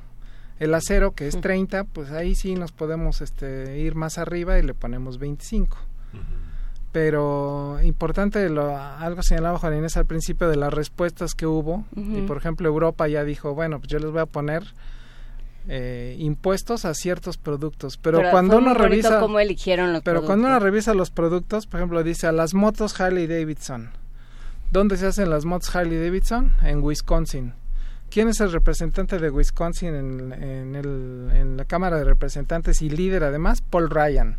Entonces, ese es golpe directo contra Paul Ryan. Después dijeron, vamos a poner el impuesto al bourbon, donde se hace el bourbon en Kentucky. ¿Quién es el senador de Kentucky? Mitch McConnell, líder republicano en el Senado. Jugo de naranja, jugo de naranja. ¿Quién? Marco Rubio en Florida. O sea, están así súper dirigidas para ir contra los líderes de los republicanos para que su base de votantes les diga, oye, oye, pues ¿qué les pasa? O sea, por beneficiar a los del acero, ahora resulta que no voy a poder vender mis motos Harley Davidson en Estados Unidos o el Bourbon o otros productos. O sea, sí fueron muy buenos los europeos en seleccionar los productos. ¿Y cómo realmente eh, en este momento, pensando en cómo funcionan eh, los intercambios comerciales, qué sentido tiene eh, la política arancelaria? ¿Cómo se tiene que manejar? ¿Qué, qué cuidados tiene uno que tener? Pues la tendencia en el mundo desde la mitad de los 70 es movernos a la eliminación de aranceles. O sea, realmente ya los aranceles promedio que se pagan ya son muy bajos. O sea, Estados Unidos quizá esté cobrando un 3% en promedio ponderado de todo lo que importa de aranceles y México anda por ahí dos y medio, algo así. O sea, la mayoría del comercio mundial ya se hace sin aranceles. Ahora, con respecto al acero, eh, México ha tenido una política proteccionista desde hace mucho. O sea, en 2015 se le impusieron aranceles a un montón de productos de Ucrania, de China, de Japón porque la industria del acero también ha dicho que, igual que en Estados Unidos, que China vino a descomponer todo el mercado del acero mundial y que los precios son muy bajos y que China puede vender a precio subsidiado. Y entonces aquí en México también hemos protegido siempre a la industria del acero. Entonces, pues los industriales de aquí del acero, este, que están protestando porque ahora Estados Unidos les quiere poner un arancel, pues siempre se han visto beneficiados por una protección con un arancel en México. ¿Qué pasó con la industria automotriz? ¿Sí hay un proceso de migración a Estados Unidos, de repatriación de las eh, de la industria automotriz que se sostiene con el acero mexicano aquí? Sí, pues el único anuncio oficial fue una planta de Chrysler que dijo me voy a ir a hacer camionetas a Estados Unidos y pero voy a ampliar la capacidad en México para hacer otros coches. Las pickups si se rompiera Telecan y nos moviéramos a aranceles OMC, el único, bueno, no el único, pero el producto que tendría que pagar el impuesto más alto en Estados Unidos para entrar son las camionetas, las pickups. Porque Estados Unidos, desde que entró a la OMC, dijo, yo quiero proteger mi producción de pickups y les voy a cobrar 25% de arancel a las pickups que entren de fuera. ¿Tienen alguna razón o sea, ¿por, por qué? ¿Por qué precisamente eso y no cualquier otro vehículo? La, pensemos que la pick-up es como el símbolo americano. O sea, solo en Texas. La trocota. Exacto. Solo en Texas se venden más camionetas que todos los coches que se venden en México al año. Nada más pick-ups en Texas. ¿eh? O sea, venden dos millones de pick-ups. Entonces, la pick-up en Estados Unidos sí es como un símbolo pero además interesante que por ejemplo Ford hace como cinco años anunció una camioneta, la F-150, que es su pickup más popular, hecha totalmente de aluminio. Y pensemos que Estados Unidos depende del 90% del aluminio de fuera, entonces pues también, o sea, ahí tenemos un problema. Es estarse, este ya inclusive alguien lo decía ayer, pues estarse dando un balazo en el pie, o sea, el anuncio de Trump quizá beneficie en el muy corto plazo al, a la industria productora de acero y de aluminio, pero en el largo plazo lo que va a hacer es subir los precios a los consumidores de Estados Unidos, pero además descomponer todo el sistema mundial de comercio. Porque si Europa empieza con aplicar represalias, pues pensemos que otros países como Brasil, Corea, que son los principales afectados en esto, India, eh, inclusive Venezuela le vende un montón de aluminio a Estados Unidos. O sea, la, la bonita sentencia de que las guerras comerciales son muy fáciles de ganar, no tanto. No, no, no. Y no en este momento, además. A lo mejor eran fáciles de ganar en los 80. Sí, pero, pero además de cualquier guerra comercial, o sea, el registro que se tiene, pues, por ejemplo, la Gran Depresión de los 30, ahí también se anunció una, una puesta de aranceles y eso vino a prolongar la Gran Depresión. Sea, no hay ningún, ningún ganador de ninguna guerra comercial en lo que ha pasado en la historia del comercio desde el siglo pasado. A lo mejor en, los, en el siglo XVIII tenían sentido las guerras comerciales, ahora definitivamente no. Por todas las cadenas de valor que pues, ya están integradas. O sea, una, un automóvil tiene piezas de un montón de países que van y regresan. Se estima que la producción de un automóvil, algunas partes cruzan la frontera entre México y Estados Unidos ocho veces en que se les va haciendo diferentes cosas a, a las partes de los autos. Entonces, estamos muy integrados. Otro de los temas cuando Trump anunció que los que los automóviles se iban a hacer solo en Estados Unidos, o sea, todo de principio a fin, este, los cinturones de seguridad, eh, hasta el último botoncito se iba a hacer en Estados Unidos y eso implica un montón de problemas. Sí, ese coche les estaría costando 50% más, ¿no? Porque toda la electrónica viene de China, los motores, los monoblocks de los motores se hacen en México, los muelles de la suspensión los importan desde México, o sea, ya es una cadena global de valor. Entonces, el peor efecto que puede pasar con estos aranceles es que se rompa esa cadena de valor. Y al final, pues a lo que va a perjudicar es a más empleos en Estados Unidos. Por ahí eh, un análisis de Moody's decía que pues, a lo mejor esto de Trump puede salvar entre 10 y 15 mil empleos en el sector del acero y del aluminio pero pone en riesgo 150 mil de las otras empresas, de las empresas que utilizan esos productos como automóviles, aeroespacial, o sea, hasta las latas de cerveza o todo el empaque de... Nos quiso decir el, el secretario de Comercio en una, en una de las intervenciones más desafortunadas del mundo de la televisión, el domingo quiso decir que no, y entonces sacó su lata de sopa Campbell's y dijo cuánto costaba y cuánto iba a costar y es el personaje menos telegénico que existe en el mundo. A ver si podemos encontrar el video de ese Porque parece como, como sketch de Saturday Night Live, pero es de verdad. El problema es que todas estas noticias, las que hemos escuchado en las últimas semanas, parecen un sketch de comedia y no lo son tanto. Eh, tenemos más datos duros e interesantes que podamos estudiar para las próximas semanas, querido Francisco Rodríguez. Información importante que nos ayude más o menos a entender. ¿En qué va el Telecan y qué implicó la visita de Jared Kushner? Bueno, en el Telecan, o sea, se anunció esta séptima ronda que además estuvo muy extraña porque los principales los negociadores se fueron, el secretario de Economía se fue a un viaje emergente a Estados Unidos a tratar el tema justo del acero y del aluminio. De repente viene Jared Kushner, no sé a qué realmente. Después de que todo el mundo lo, lo este, le, quitaron cualquier autoridad. Exacto, le quitaron eh, su acceso a la información top secret en Estados Unidos. Lo bajaron de categoría en el tema de seguridad. Todo el mundo está diciendo que cómo es posible que desde que tiene su puesto en la Casa Blanca, su deuda personal pasó de 5 a 25 millones de dólares. O sea, lo que han dado es en pidiendo prestado en todos lados, aprovechando su posición en la Casa Blanca pero bueno, eh, pero es amigo del secretario de Relaciones Exteriores y bueno, lo recibimos cual jefe de Estado sin la presencia de la embajadora, que también eso fue muy extraño. Pero el Telecam pues tiene pendientes, pues creo que los principales temas, reglas de origen, principalmente en el sector automotriz, está pendiente. El tema de salida del Telecam está pendiente. El tema de la estacionalidad de entrada de productos agropecuarios sigue pendiente. Entonces, esos temas no se han resuelto. Y ahora ya ni siquiera tenemos una fecha anunciada para la octava ronda. O sea, quién sabe cuándo vaya a arreglarse esto. Ya tenemos encima las elecciones, allá en Estados Unidos también. A lo mejor es, conveniente o es lo que están esperando que pasen estas elecciones. Alguna vez Trump dijo, quizás sería mejor esperarnos a que pase todo esto del tema electoral. Pues sí, pero eso para los productores es un problema. Porque cómo planeas. Exacto. El tema, la complicación de esto justo es la incertidumbre. Porque dices, bueno, si me pone el arancel, invierto en más capacidad de planta o no. Porque no sé qué, o sea, ese, ese ha sido el principal problema derivado de la falta de resolución del Telecan y de anuncios de medidas proteccionistas como esta. Como dices, ¿qué voy a hacer el próximo año? O sea, ¿invierto aquí o me voy a producir a Estados Unidos? Ejemplo, Toyota, que pensaba también hacer camionetas aquí, pues dijo, no, mejor voy a hacer coches y las camionetas las voy a hacer en mi planta de Texas en San Antonio.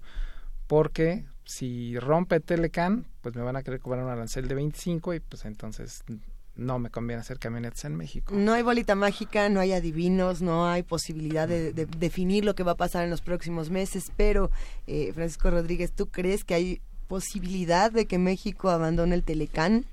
Después de todo lo que hemos visto, porque cada semana cambia esta, esta digamos, predicción. Pero hay una posibilidad real de que salgamos del Telecán. Sí, yo creo que la posibilidad está ahí, pero igual, o sea, yo ahorita no podría decir por cuál me inclino más, yo creo que tienen la misma probabilidad de quedarnos o de salirnos. La verdad es que con Trump no se sabe si un día amanece de buenas y dice, no, pues ya les quito los aranceles, este, quedémonos, eh, que siga el Telecan, pero yo creo que sí, muchas voces en Estados Unidos inclusive esta semana, por ejemplo, los productores agrícolas decían, a ver, está beneficiando a los del acero y ya se le olvidó todo lo que les vendemos de productos agrícolas a México. Entonces, yo creo que al final este, se va a quedar el Telecan. O sea, digamos, mi expectativa optimista es que nos vamos a quedar en Telecan con todo y lo que diga Trump, porque su base o sea, si bien parte es esta de los productores de acero del Rust Belt, o sea, su base más amplia, donde más votaron por él, son los estados que nos venden más productos agrícolas. Entonces, yo creo que van a presionar lo suficiente como para que México y Estados Unidos y Canadá sigamos en el Telecán. Pues lo seguiremos platicando. Muchísimas gracias, Francisco Rodríguez, miembro del Observatorio Económico de la UAM Iztapalapa. Azcapotzalco. Azcapotzalco. Muchísimas gracias. gracias. Gracias, buenos días. Nos despedimos con música. Hay que dedicarle una al primo Frank. ¿O a quién le vamos a dedicar la siguiente canción? A Vanguardia Vieja. Que a ver. pidió Season de Future Island. Island. Venga.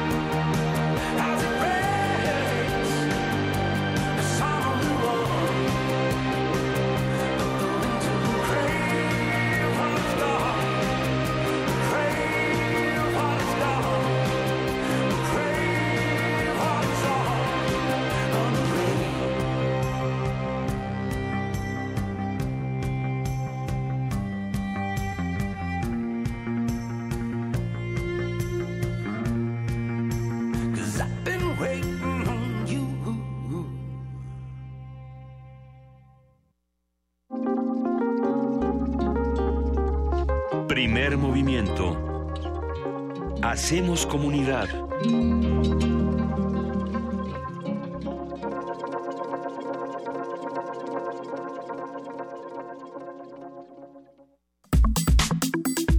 Nota Internacional. La inteligencia artificial, el Big Data y el Internet de las cosas están cada vez más presentes en la vida cotidiana. Su uso supone una mejora en diferentes ámbitos como la salud, la educación en la toma de decisiones gracias al análisis de grandes cantidades de datos. Sin embargo, la conectividad de dispositivos como asistentes de voz, teléfonos celulares, tabletas, computadoras y aparatos como refrigeradores o televisores, entre otros, facilitan que la mitad de los datos personales de los usuarios se encuentren en la red con el riesgo de ser sustraídos para diversos fines. Ya hablaremos de casos, por ejemplo, de nuestro país o de otras latitudes donde esto se ha vuelto escandaloso. Recientemente circuló una noticia en redes sociales que alertaba sobre Alexa, el asistente de voz con inteligencia artificial de Amazon que graba las conversaciones de los hogares en una trama de conspiración relacionada con la Agencia Central de Inteligencia de Estados Unidos.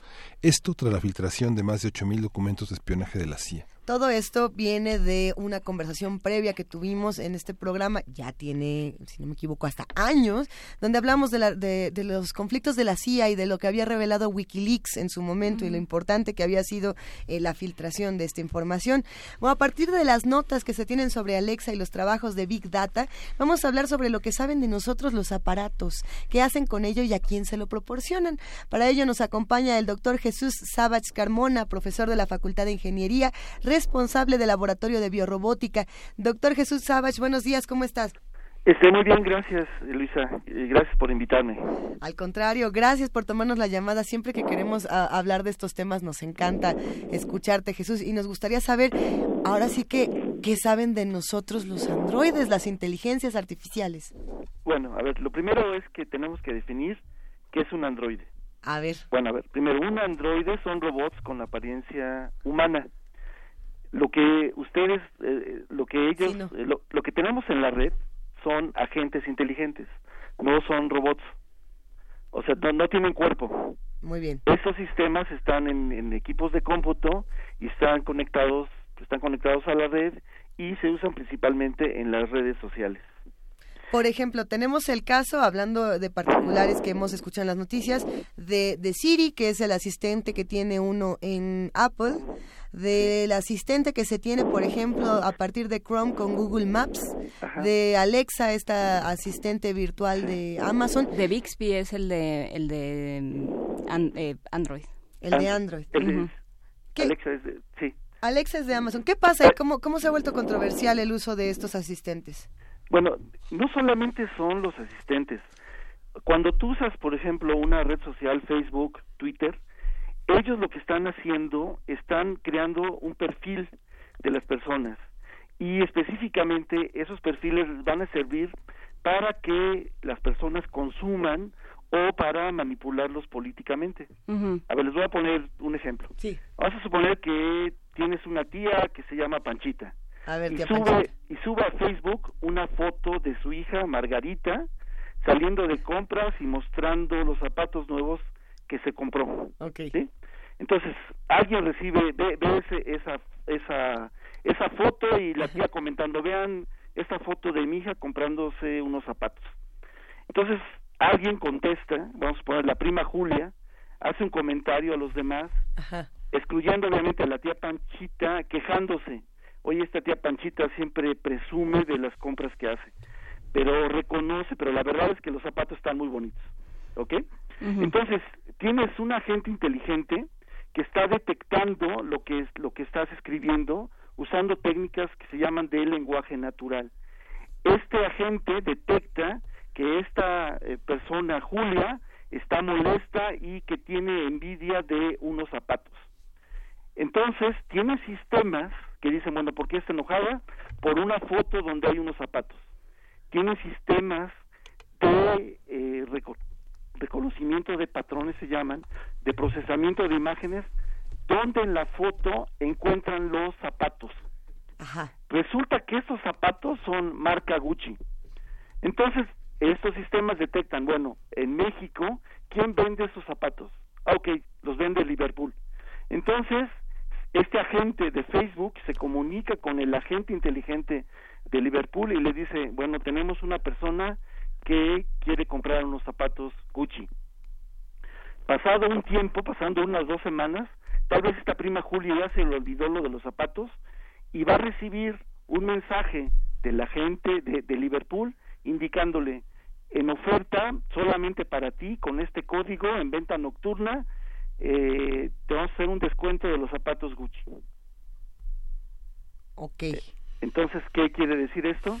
Que con la información que tienen de las personas, te manipulan para que consumas. Entonces es una manipulación espantosa, ¿no?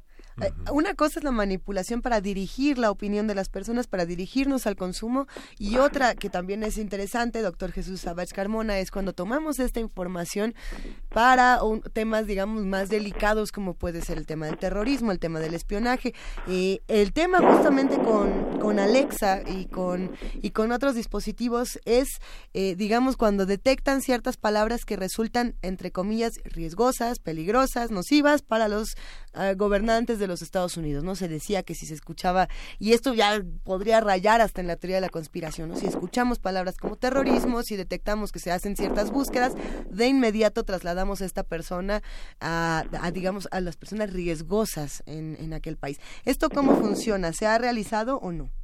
Sí, eh, hay, hay, ah, hubo un caso de unas televisiones inteligentes que tú las podías, que está grabando todo el tiempo, incluso cuando están apagadas. Entonces hay sistema, eh, toda esta información se manda a la nube, a los servidores y que están en, en- algún lugar. Estos servidores procesan la, la información y cuando detectan estas palabras claves que tú mencionaste, entonces eh, se pone una nota y dicen, bueno, a ver, en, en esta televisión está captando es- esta, esta, eh, estas conversaciones que pueden ser riesgosas. No solamente lo hace el gobierno de Estados Unidos, lo hacen muchos gobiernos. Eh, se vio en las elecciones de Estados Unidos que hay algo que se llaman los trolls, donde son eh, sitios donde hay un grupo de personas y sistemas automáticos donde hacen discusiones eh, en, en, las, pa- en, en- en Twitter, por ejemplo, para que la gente discuta de temas.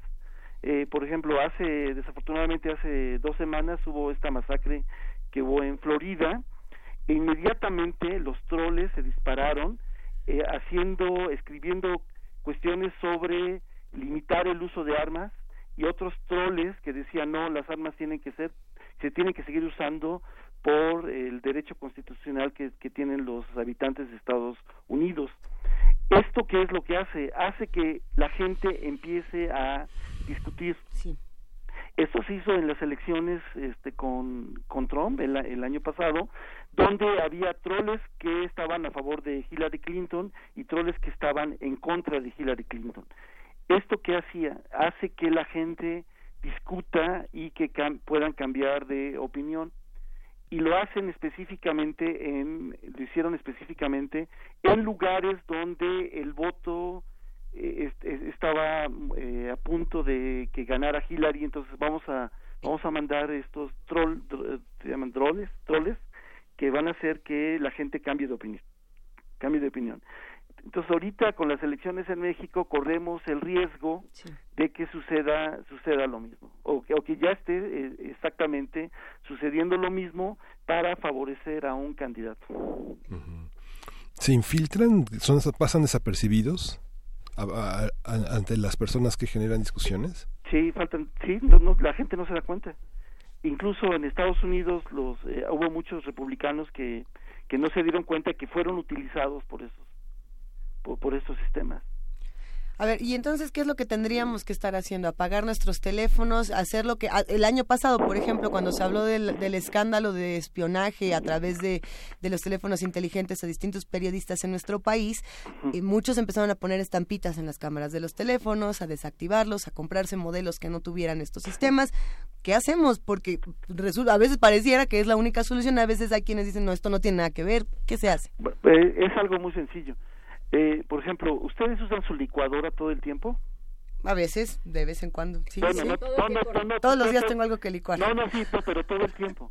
No. No, nada más la prendes cuando quieres hacer un licuado, quieres hacer una salsa y la apagas. Ajá. Entonces, tanto los teléfonos celulares, el uso de redes sociales, de Facebook, Twitter, se tiene que usar como pensando que es una licuadora. Solamente lo usas cuando realmente lo Ajá. necesitas. Entonces, tenemos, eh, hace como un mes, una reunión con, con eh, investigadores que empezaron a desarrollar hace 10 años eh, Facebook y también Twitter. Uno de ellos dijo que cuando empezaron a hacer el diseño se dieron cuenta del peligro que corría esto, especialmente para los adolescentes o los niños. Pero luego ya se dieron cuenta que hay muchos adultos que todavía son adolescentes. Entonces, el, el problema es la adicción tan grave que están creando estos sistemas. Entonces, lo que se tiene que hacer es básicamente, sí, realmente apagarlos, o sea, prenderlos, utilizarlo una hora al, al día y, y no más. Eh, se tiene que hacer una campaña de, de uso eh, bueno de, de estos de, de, de estos sistemas. Los, los, los budistas tienen una palabra. Hay una llave que te abre las puertas del cielo, pero esa misma llave te abre las puertas del infierno. Entonces, el Internet, las redes sociales, es lo mismo. Te abren un mundo maravilloso, pero también te abren un infierno. Pero aquí hay un tema eh, que creo que va por, por otro lado y que es interesante también. Lo, lo comenta Bernardo en, en Twitter. Él habla de los monederos inteligentes, ¿no? de, de ciertas de, de ciertos comercios, ¿no? Que saben en qué gastas y qué haces, eh, cuáles son tus intereses. Los, en nuestro teléfono va registrando a dónde vamos, cuáles son nuestras ocupaciones. Hay un montón ya de, de aparatos. Hablaba del refrigerador al principio del- de la conversación, doctor Savage, pero también ya hay colchones que pueden medir cómo estás respirando, cómo estás durmiendo, qué tanto te mueves. O sea, ya hay una serie de datos que estamos proporcionando y que estamos recibiendo ciertos beneficios. Ya se habla de un vínculo directo entre los nuevos sistemas de salud y es- todos estos eh, eh, aparatos para medir distintas funciones corporales, pero también hay un montón de información que no sabemos quién va a usar y para qué y que estamos eh, que estamos proporcionando al utilizar ciertos dispositivos, ¿no? todos los biométricos, por ejemplo. Sí, to- toda, eh, a veces pensamos que, por ejemplo, usar Google, el, el correo electrónico de Gmail, dice, ay, qué buenos son, me lo están dando gratis. La realidad es que tú te vuelves en un producto. Todos tus datos que estás generando en Facebook, Twitter, en Google, en Google todos esos, esos datos se los van a vender a alguien. Entonces, eh, no, o sea, no... O eres no- como un ratoncito que está eternamente corriendo por un laberinto, porque todo el No, tiempo estás dando información sobre tú distintos eres- tú temas. eres- Tú te conviertes en el producto. Ujú. Tú ahora es un producto que, que tus datos los va a comprar una empresa. ¿Para qué? Para, para, para tomar esos datos, analizarlos y después eh, mandarte comerciales para que consumas o para manipularte políticamente. ¿Y qué tan factible es realmente lo de apagar eh, los aparatos? O sea, ¿qué tan factible es que volvamos al teléfono, a desenterrar el teléfono de disco y la máquina de escribir? A ver, eh, no, es que eh, aquí, hay, por ejemplo, mi teléfono celular nada más lo tiene mi mamá, mis hijos y mi esposa. Son los únicos que tienen. A nadie más se lo doy. No uso Facebook, no uso Twitter, uso correo electrónico, bueno, para comunicarme, pero eh, básicamente no lo, lo, lo uso lo básico y busco Bueno. información en Internet. Entonces, se ha hecho un abuso espantoso de estos sistemas. Ya sé que ustedes lo promueven, o sea, escríbenos en Facebook, escríbenos en Twitter, pero yo les diría a sus este, radioescuchas, volvamos a la antigüita, va- van a ser más felices. Y Difícil, no difícil. Información, si, si eres un este alguien que está en contra del imperio, no le das armas al imperio. Lo que pasa, Jesús, es que, bueno, no sé, eh, la impresión, no sé, via- viajar en Estados Unidos, encontrarse con personas que jubiladas, por ejemplo, que desde hace mucho tiempo no tienen una actividad profesional intensiva y uno veía hace, hace años, por ejemplo, no sé, recuerdo en los años 90 que este veía los eh, box mails de las personas que tenían ya este 10 o 15 años sin actividades profesionales, hasta eh, eran los destinatarios hasta de 20, 25, 30 empresas, veía correos verdaderamente llenos de revistas, volantes, catálogos. Ahora es lo mismo, pero es digital personas que aparentemente no tienen ninguna actividad, son desempleados o son jubilados y tienen mensajes de muchísimas empresas, ¿no? Sí, la, la diferencia es que ahora lo que te va a llegar a ti está dirigido a tu perfil. Antes te llegaba información de, de todo. ¿sí? Ahora eh, te llega puntual exactamente lo que estos algoritmos piensan que te gusta. Este, el año pasado fui a la tienda de Amazon en Seattle que tiene una misión para una, una tienda de libros, eh, ya este, eh, física. Y me dio mucha tristeza ver que los libros que tenían los habían decidido algoritmos. Entonces, si las masas les gusta lo último de Oprah, entonces estaba lleno de libros de Oprah. Entonces es, es terrible porque ya no eh, es, le, le, le dan gusto a las masas. Eh, eh, creo que, bueno, para mí, desde mi punto de vista, eso es terrible. Sí, eh, ahora lo que va a ser interesante va a ser definir la individualidad en un, en un modelo económico y social que tiende a homogeneizar. Pues sí, creo, creo que es una ilusión pensar que tenemos libre albedrío. O sea, cuando tú piensas, por ejemplo, este ejemplo que les puse de los zapatos, esta mujer pensó, ah, me voy a comprar mis zapatos porque me gustan. Y no se, da, no se ha dado cuenta que está siendo manipulada para decidir qué es lo que compra, qué es lo que consume, qué es lo que piensa. Entonces yo, yo pienso que e, eso es, este, desde mi punto de vista, es terrible. Pues hay muchas cosas que se van a quedar pendientes en esta discusión, por supuesto que habemos muchos que tratamos de alejarnos del uso brutal de redes sociales o de, o de nuestros teléfonos inteligentes, pero no podemos alejarnos por completo y, tampoco podemos eh, decir esta realidad no existe. Es, es muy complejo este tema y sin embargo es delicioso escuchar al doctor Jesús Sábez Carmona, profesor de la Facultad de Ingeniería y responsable del Laboratorio de Biorrobótica, contarnos todas estas historias. Por ahí nos mandaron una liga, doctor, que está, bueno, interesantísima sobre este dispositivo eh, Alexa, el que es con el que empezamos esta conversación, que al parecer, eh, por un error de configuración, por un error de programación, se ríe de manera aleatoria cuando lo tenemos en casa. Y, esta mm. risa ha asustado a muchos de sus usuarios que van caminando solitos en la noche. y de pronto escuchen que este, que este dispositivo se ríe.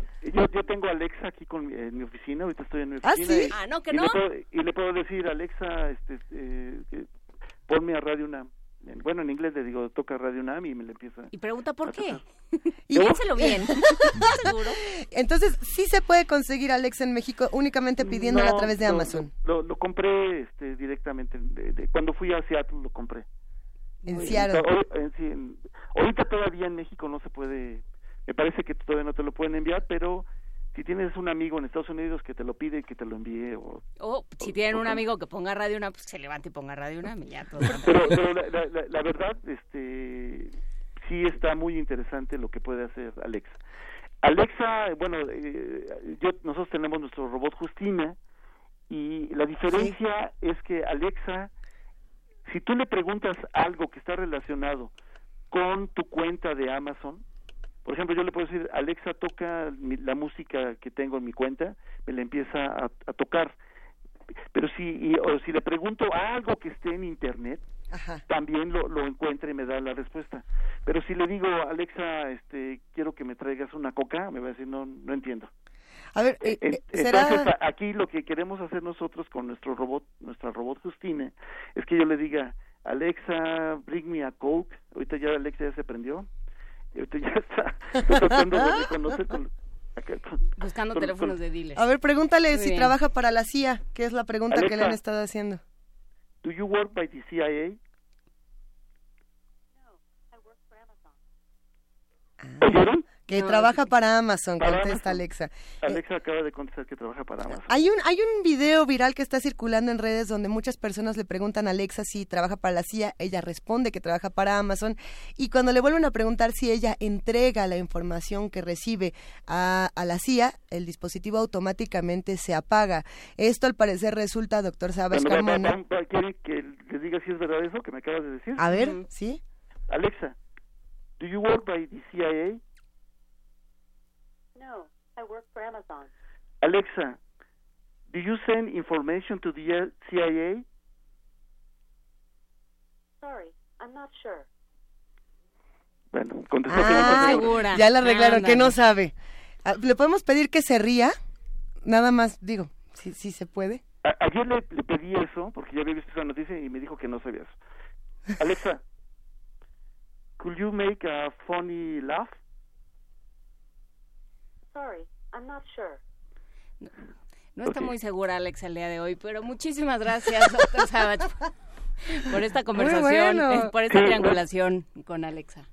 Sí, yo, yo, a ver, nada más, ¿cuál es mi recomendación? Que creo que ya las otras veces que había platicado con ustedes, eh, Juan Inés, eh, la recomendación es apaguen sus celulares, úsenlo una hora, usen las redes sociales una hora al día.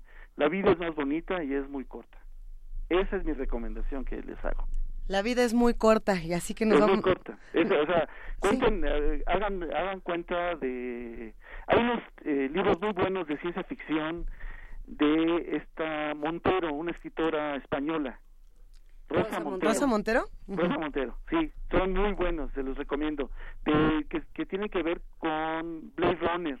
Ella escribe unos cuentos de, de, un, de una mujer que es un este replicante y les quedan, eh, ellos saben que se- van a morir en cuatro años, en un tiempo específico.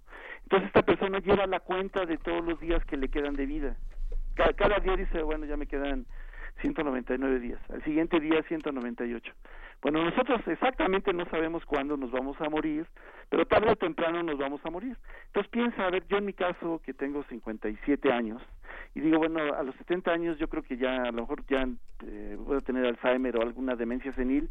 Entonces, ¿cuántos años, cuántos días me quedan de vida activa? Entonces, más o menos, contando 10 años multiplicado por 365, me dan 3.650 días. Entonces, cada día, digo, ahora que, que tengo que, ¿cuántos días me quedan de vida? Si no me muero antes, ¿no? entonces, entonces, este, ¿cuánto tiempo pierdes sentada en tu celular viendo mensajes de gente que además escriben con faltas de ortografía? O escriben tonterías. Es, es espantoso. Pues bueno, los Aprovechemos el eh, tiempo. Utilizando Google, ya me ya me dijo Google que las novelas de Rosa Montero sobre ciencia ficción, hay una que se llama Lágrimas en la lluvia. Ajá, exactamente. Hay otra eh, hay otra más reciente. Ahorita lo buscamos y lo ponemos en Sí, redes. ah, ve, fíjate, esto que acabas de hacer con Google es un uso apropiado del Internet. El peso del corazón también El de peso Rosa del Montero. corazón. Pues venga Sí, la- con- la- las dos, esas dos novelas, la verdad, son increíbles. Y lo más increíble es que la primera vez que leí esa novela fue en mi aparato, la Kindle de Amazon, en inglés, porque no lo encontraba en español. Hasta que ya, después ya. Entonces, bueno, e- ese es el uso apropiado del Internet. Olvídense de las redes, olvídense de Facebook, olvídense palabra y también de Twitter. Ya sé que ustedes lo usan y que Se acaba de desmayar nuestra nuestra encargada de pastorear comunidades, Oigan, ya nuestra nos- community manager. Nos cayeron las nueve de la mañana encima, doctor Jesús Ok. Chávez Carmona. Va un abrazo gigantesco, no Sí, digital. gracias, igualmente. Oigan, no Mucho nos, gusto hablar con ustedes. No- nos vamos, nos despedimos de esta segunda hora de primer movimiento, escuchando a continuación. Eh, ¿qué, vamos, ¿Qué vamos a escuchar? Vamos a ver un momento más, denos un segundo para pre- prepararnos todos juntos para este audio que tenemos aquí a continuación. Daddy's Car es una canción hecha eh, con algoritmos y robots. Vamos a Eso, escucharla. venga.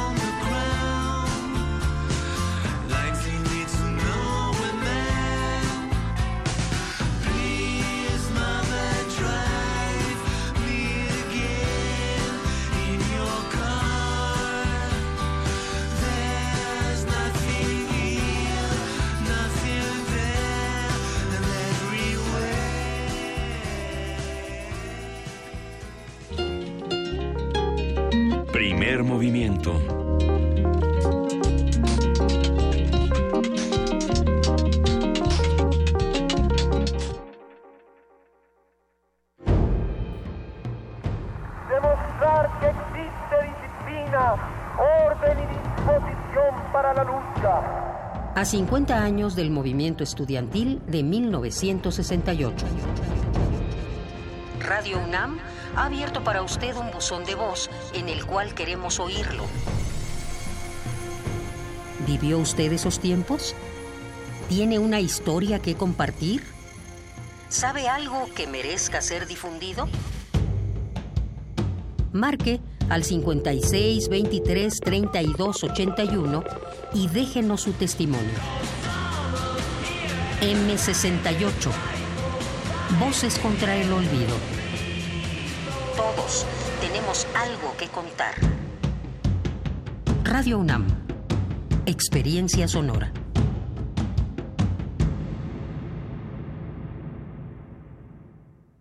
El proceso electoral de 2018 ya empezó y será el más grande en la historia de México hasta hoy. Formar parte de estas elecciones no solo con mi voto, sino también como observador electoral me llena de orgullo. Podré fortalecer la democracia verificando directamente todas las actividades de principio a fin. Tú también, como cualquier otro ciudadano, puedes ser observador electoral. Participa para tener unas elecciones limpias, justas y transparentes. Conoce más en INE.mx. Porque mi país me importa, participo y fortalezco nuestra democracia. Instituto Nacional Electoral. INE.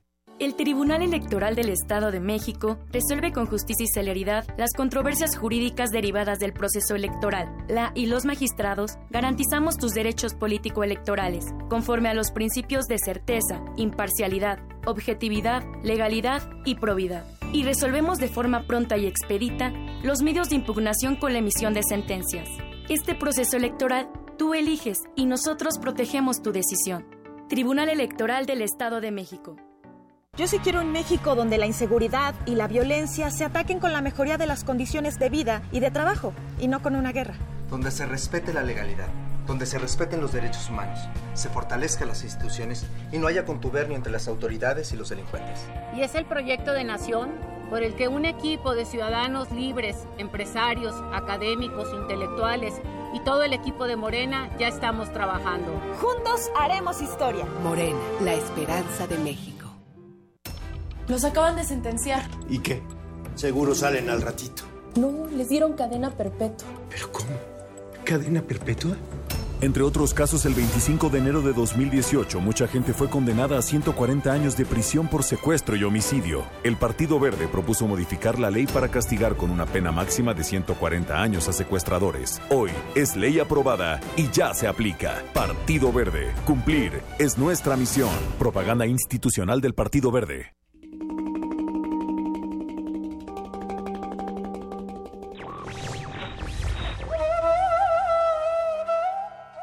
Bendito sea el caos, porque es síntoma de libertad. Enrique Tierno Galván.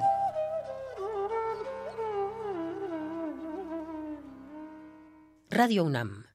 Los que recibimos y contamos los votos somos nosotros, tus vecinos. No nos eligen ni el gobierno ni los partidos políticos. Nos eligen a través de dos sorteos, por mes de nacimiento y por apellido. Nosotros, entrenados por el INE, capacitamos a los funcionarios de casilla para recibir, registrar y contar tu voto. Así, tenemos la confianza de que en cada casilla se respete nuestra decisión. Juntos, hacemos lo que nos toca para garantizar unas elecciones libres. INE.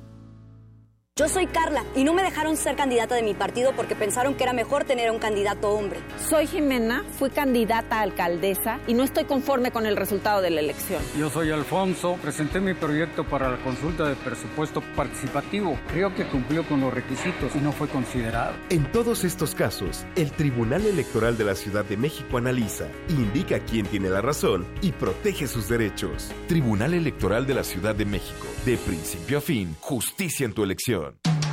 Búscanos en redes sociales, en Facebook como Primer Movimiento UNAM y en Twitter como P Movimiento o escríbenos un correo a primermovimientounam@gmail.com. Hagamos comunidad.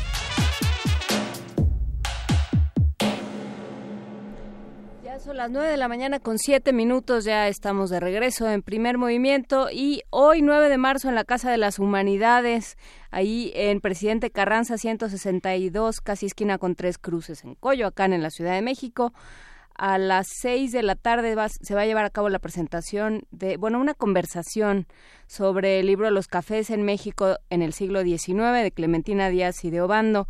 Van a estar Elisa García Barragán, Ascensión Hernández Triviño y Malena Mijares conversando sobre este estudio de la, de la doctora Clementina Díaz y de Obando eh, sobre qué, qué son los cafés, qué implicaron los cafés en México en el siglo XIX, en esta colección muy interesante publicada por la, la Universidad de Ida y Regreso al siglo XIX. ¿Tenemos el libro aquí en nuestras manos? Tenemos el libro en nuestras manos y lo vamos a regalar. ¡Ay! Ya, como, como Vania o yo, que después de lo que dijo el doctor Savage, Vania ya no sé a dónde se fue. Vania dice que ya mejor solo se va a dedicar a contestar teléfonos en el 55 36 43 39. Que Por no favor, hablen de Twitter ni teléfono de disco. Si no hablan de teléfono de disco y lo pueden comprobar, quién sabe cómo, porque no nos pueden mandar una foto. Con el teléfono de disco se hacía más espionaje, ¿se acuerdan? ¿Recuerdan esa controversia de los teléfonos de disco? Bueno, a Uy, ver, hay tantas historias de ciudad universitaria de los teléfonos intervenidos, pero da lo mismo. Hablemos No entonces- en este momento. Vamos a regalar por teléfono los cafés en México en el siglo XIX. Tenemos un ejemplar que nos mandaron de Casa de las Humanidades. Son muchísimas las actividades de esta instancia universitaria que está en Coyoacán, en la calle Presidente Carranza. Pueden entrar a www.casum.unam.mx, www.casum.unam.mx. Hoy eh, la conversación es sobre eh, los cafés en México en el siglo XIX de Clementina Díaz y de Obando a las 6 de la tarde. Oye, entonces, se puede, bueno, es que yo creo que no viene al caso, pero a ver, ¿cuál era el café donde se juntaban los estridentistas? A echar relajo, ¿se acuerdan? No. Era el café de nadie, si no me equivoco, que estaba en Álvaro Obregón. O ya estoy yo diciendo locuras. Y ahí Manuel Aple- Maplesarse se juntaba con todos los estudiantistas a ver, a ver qué tan mal les caían los contemporáneos. Bueno, no, no era así. No, tampoco, no, no me vayan a decir que yo ando armando riñas literarias, pero sí era, digamos, el cuartel de estos, de estos escritores de Listar Subide, de Maplesarse, quién más estaba en los contemporáneos por ahí. Digo, en, lo- en los estudiantistas. Castillo Ledón. ¿Será? Sí. Pues todos ellos se juntaban ahí. ¿Qué cafés recuerdan los que nos escuchan, los que hacen comunidad con nosotros?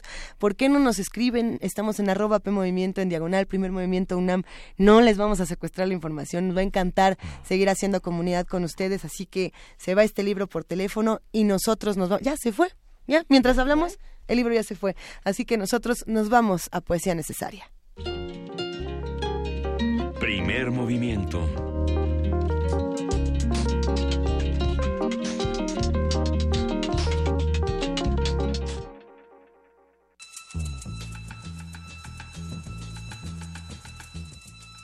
Es hora de poesía necesaria.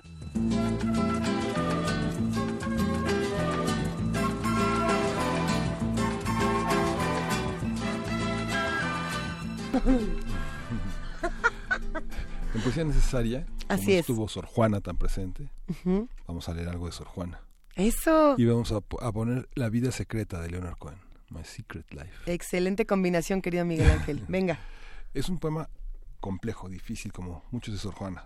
eh, muy agradable de leer. Ya lo leí como cuatro veces, espero leerlo eh, correctamente. Se llama El amor inoportuno. Dos dudas en que escoger tengo, y no sé a cuál prefiera, pues vos sentís que no quiera y yo sintiera querer. Con que si a cualquiera lado quiero inclinarme, es forzoso, quedando el uno gustoso, que otro quede disgustado. Si daros gusto me ordena, la obligación, es injusto que por daros a vos gusto haya yo de tener pena, y no juzgo que habrá quien apruebe sentencia tal, como que me trate mal por trataros a vos bien. Mas por otra parte siento que es también mucho rigor, que lo que os debo en amor pague en aborrecimiento. Y aún irracional parece este rigor, pues se infiere, si aborrezco a quien me quiere, ¿qué haré con quien aborrezco? No sé cómo despacharos, pues hallo al determinarme que amaros es disgustarme y no amaros disgustaros pero dar un medio justo en estas dudas pretendo, pues no queriendo os ofendo y queriendo os me disgusto. Y sea esta la sentencia, porque no os podíais quejar, que entre aborrecer y amar se parta la diferencia. De modo que entre el rigor y el llegar a querer bien, si vos encontréis desdén, ni yo pueda encontrar amor. Esto el discurso aconseja, pues con esta conveniencia, ni yo quedo con violencia, ni vos os partís con queja y, que estaremos infiero gustosos con lo que ofrezco, vos de ver que no aborrezco, yo de saber que no quiero. Solo este medio es bastante ajustarnos y os contenta que vos me logréis atenta sin que yo pase a lo amante, y así quedo en mi entender, esta vez bien con los dos, con agradecer, con vos, conmigo, con no querer, que aunque a nadie llega a darse, en este gusto cumplido, ver que es igual el partido, servirá de resignarse.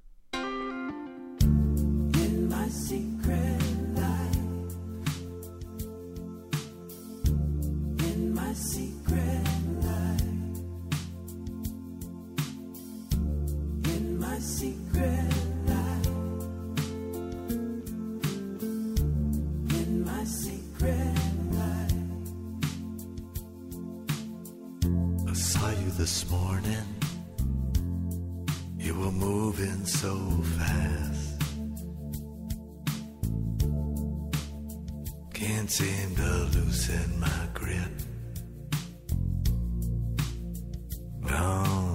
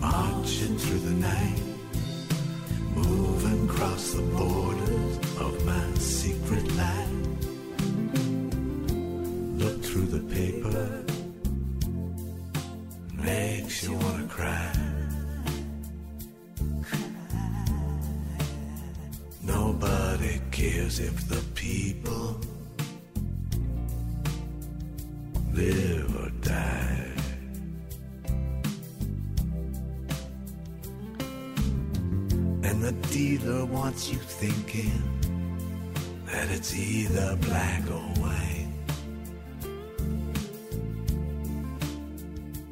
Thank God it's not that simple. In my secret land, I bite my lip. I buy what I'm told.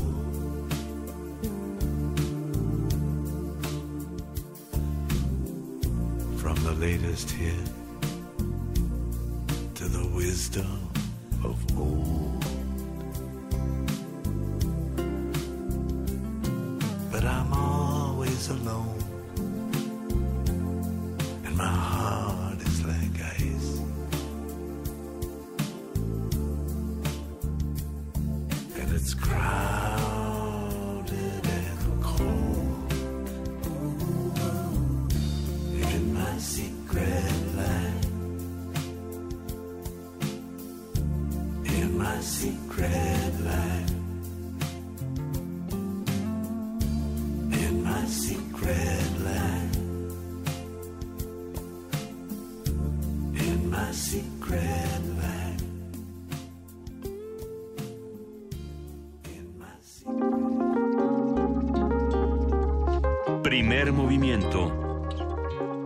Hacemos comunidad.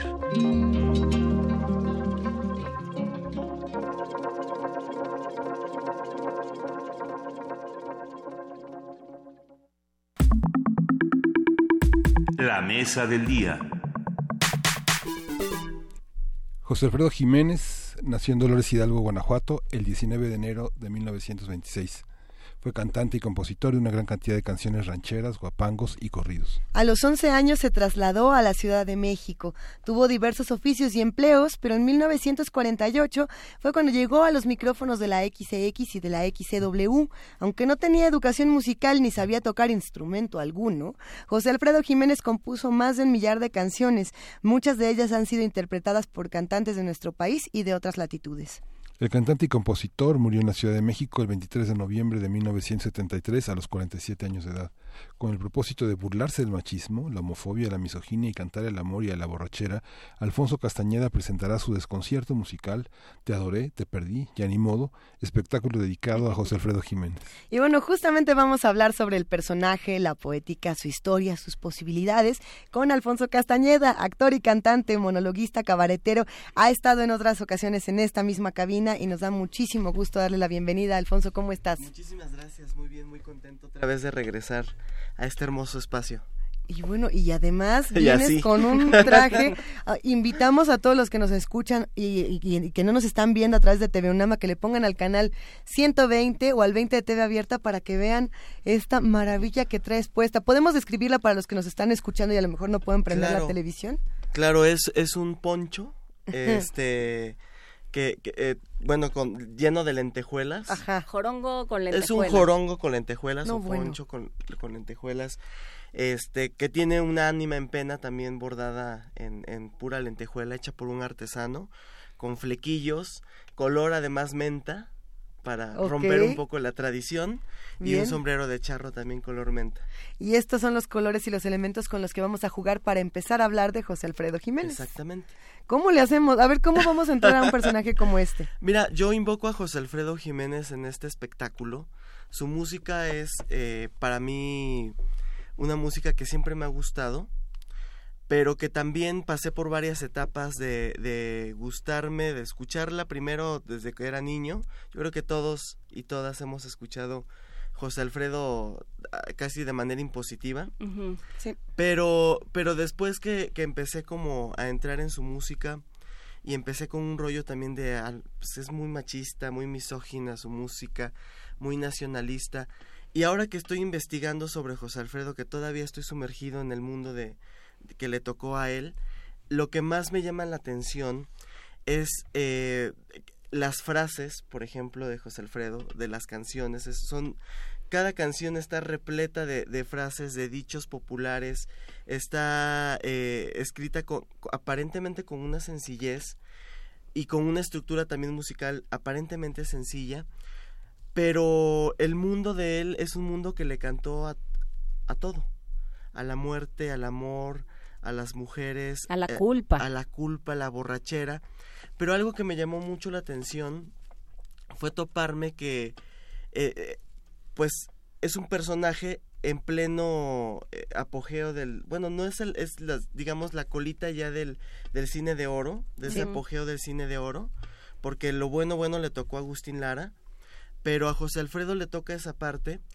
y yo siento que también un poco somos imprecisos al juzgar que es un autor misógino machista, no porque no lo sea, sino porque en esa época era muy común y era muy normal serlo. ¿No? Desde ahora, desde este punto de vista, con movimientos feministas, con más derechos humanos, con em, digamos con el movimiento LGBT y con toda una serie de derechos civiles, podemos hablar que era un misógino y un machista y lo que sea, pero en aquella época eso era como respirar el aire y era parte de la cultura que, que existía. Y además ni siquiera, bueno, a él le toca todavía eh, un poco antes de, de la mujer ni podía ni votar, eh, Sí. era un ornamento en el mejor de los casos. Y el cine de oro pues también proyectaba una serie de estereotipos muy marcados que se crearon en ese en esa época. Y José Alfredo además eh, viene digamos de ese macho estereotipado como Jorge Negrete, el macho fuerte, siempre reivindicado, y él hace un macho patético, un macho abnegado, un macho que sufre por amor, y, o sea, él muestra una categoría, ¿no? Pero de que machos. sufre por amor, pero porque siempre está diciendo yo que te quiero tanto y que te hice tantas cosas horribles. ¿No? Porque eso siempre, Sí, o sea, claro. Paloma querida es eso. Todas las canciones a Paloma son eso. O sea, a final de cuentas el machismo tiene ese estatus, ¿no? Ujú. Tiene ese estatus y él no baja de ese estatus, pero es un es un es un macho arrodillado, chillón y es un macho borracho además que, que se va a la cantina a sufrir por toda la serie de atrocidades que hizo y además pues eh, es un es un a mí me llama mucho la atención porque yo creo que, que en esa época eh, de José Alfredo además le dio otro giro a, la música ranchera, ¿no? La música ranchera ya estaba como en una especie de letargo con Tata Nacho que fue también como la cúspide, fue un subgénero que, que surgió entre el bolero y bueno todo esto que este auge fue un subgénero que nació y con el Tata Nacho eh, y hay Jalisco no te rajes y se hacía una evocación a la provincia muy idealizada de aquella época pero eran una, una eran canciones rancheras muy costumbristas y eran canciones que idealizaban la provincia cuando pasaban cosas atroces eh, o sea todo toda la cuestión política que también había en ese momento y José Alfredo surge y además impulsa otra vez el, el género ranchero pero ahora lo habla desde el lado urbano desde el que emigró del rancho, el que tuvo que dejar el terruño para instalarse en una ciudad, una ciudad este cruel, donde se topa con el amor cruel, y a partir de allí es- escribe estas canciones tan, tan maravillosas. Planteas un, un dilema interesante que ya quizá no sea el tema de esta mesa, pero lo podremos tocar en algún punto,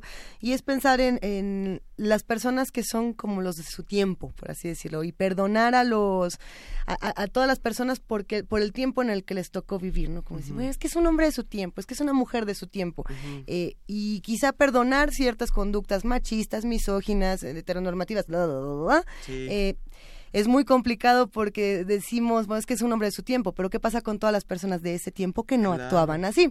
Y le quitaríamos el mérito a todas estas Claro. personas que no actuaban de esta manera. Sin embargo, José Alfredo Jiménez tiene una personalidad muy interesante y Muy está interesante. lleno de contradicciones, lleno de riquezas y por lo mismo ha sido que todas las no lo, no lo podemos olvidar No, en este de país. hecho yo el espectáculo lo quería denominar misógino feminista. Mira, un ve poco cómo ba- es esto. basado en, lo, en el libro de Marta Lamas, eh, dedicado a Carlos Monsiváis, que se llama Misógino Feminista, porque yo siempre he pensado, bueno, si escucho estas canciones, eh, pues algo de misógino de tener, ¿no? O mucho, no lo sé.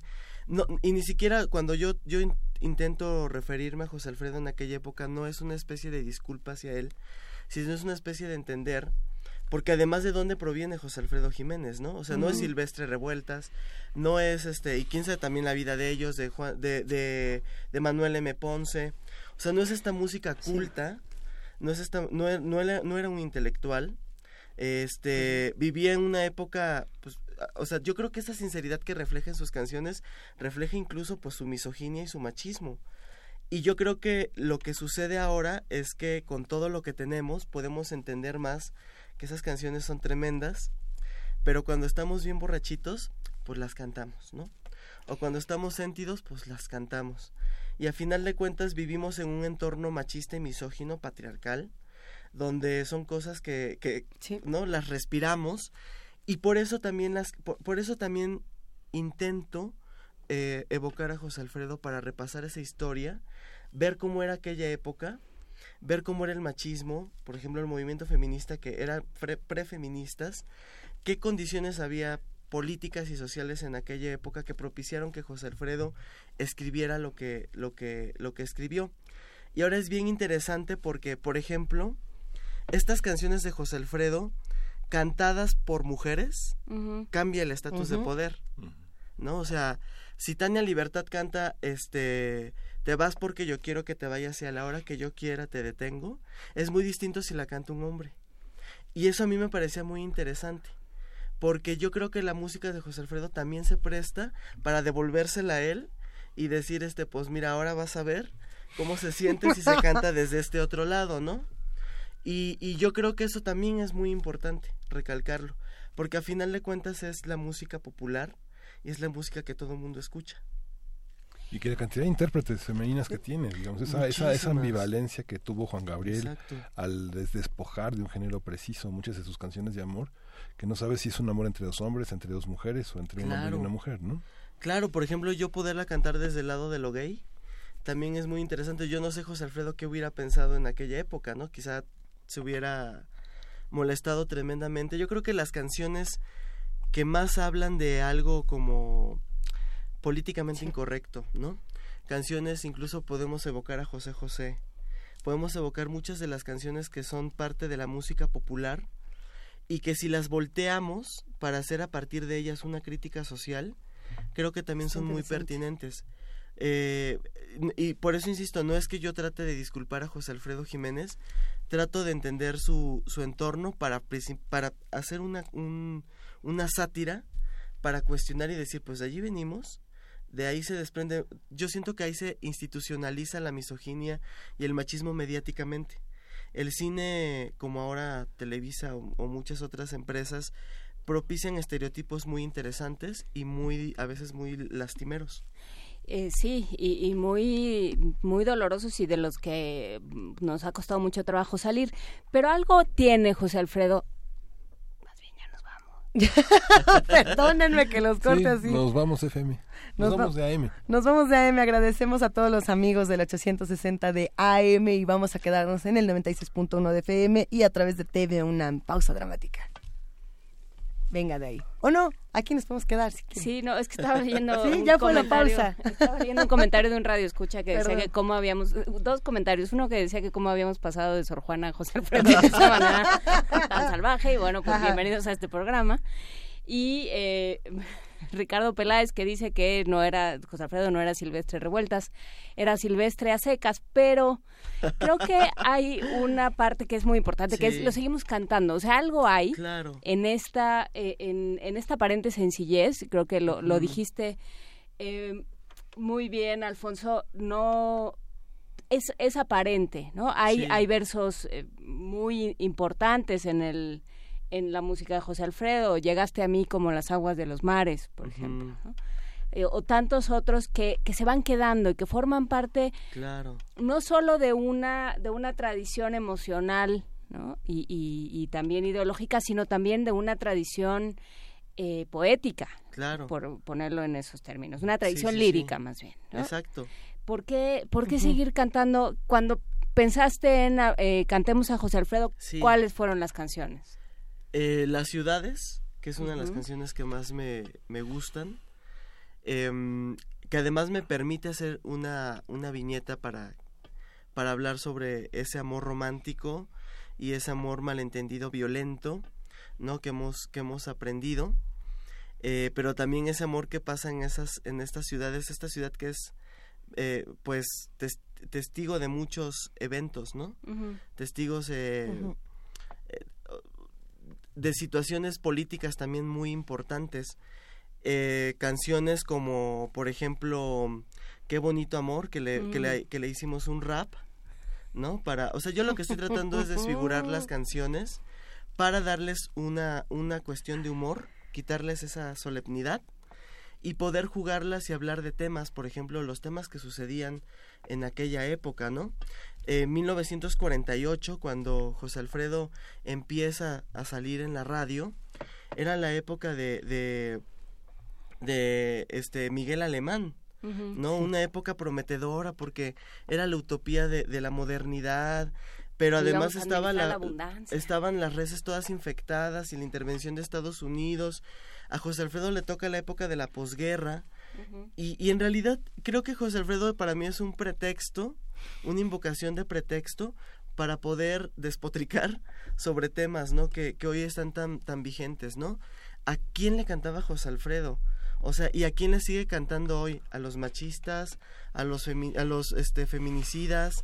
Este, ¿A homófobos? A, eh, A borrachos, A borrachos. que les gusta, sí. O también a personas que, que, que están ligadas mucho al tema, porque yo conozco mucha gente intelectual que también lo escucha y lo, es. o sea, el mismo Paco Ignacio Taibo eh, siempre ha hecho referencia, Carlos Monsiváis también lo, lo ha abordado y yo creo que, que como personaje es muy interesante por, por eso. Yo creo que es pues, una injusticia que, que, que, que Sor Juana Inés de la Cruz, por, retomando el tema, eh, sea hoy eh, todavía un mito y sea invisibilizada y casi caricaturizada y no pase más de una figura de billete cuando es para mí la mejor escritora y, y, y quizá la figura literaria más importante de este, de este país, ¿no? Es una mujer olvidada y vilipendiada. Bueno, ¿qué sucede? Que, por ejemplo, en aquella época de José Alfredo, muchas de estas mujeres pues eran el ornamento de los hombres, en el mejor de los casos, ¿no?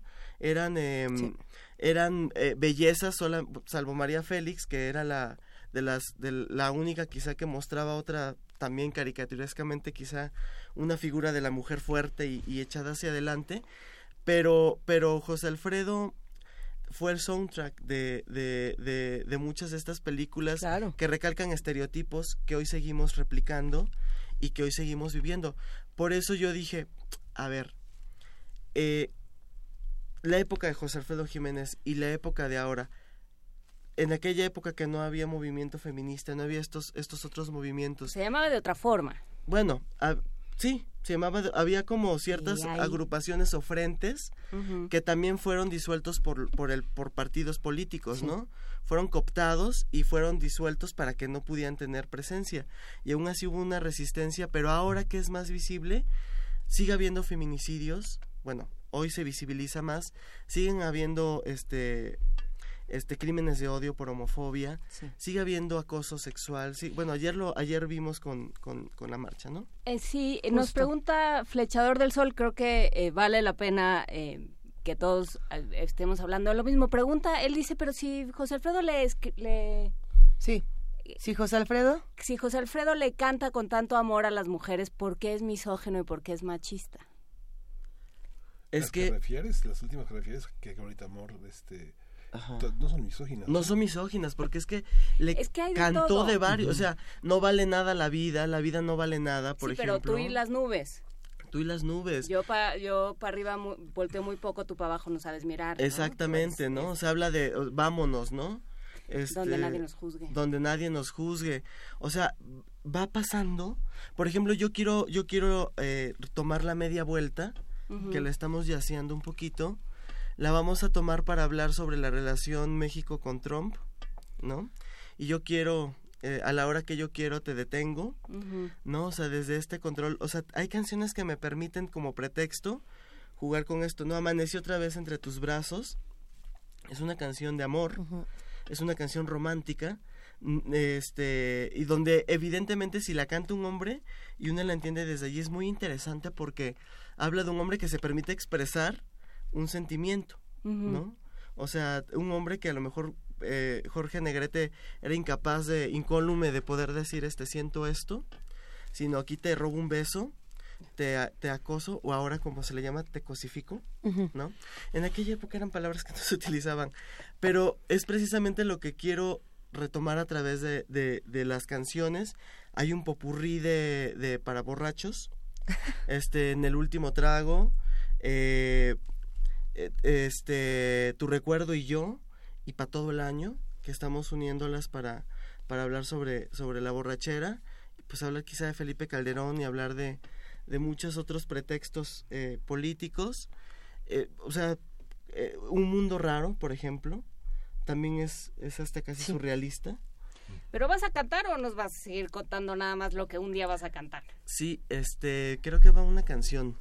A ver, vamos a escuchar. Es que ¿Quieres cantar o no? Escuchamos el disco. Traje sí, una sí. pista que no es, no es pista, es una canción que es Flor sin retoño Ajá. de Rubén Fuentes, pero es, esa ya viene grabada. Ah, La podemos escuchar. La podemos escuchar o El Rey, este también.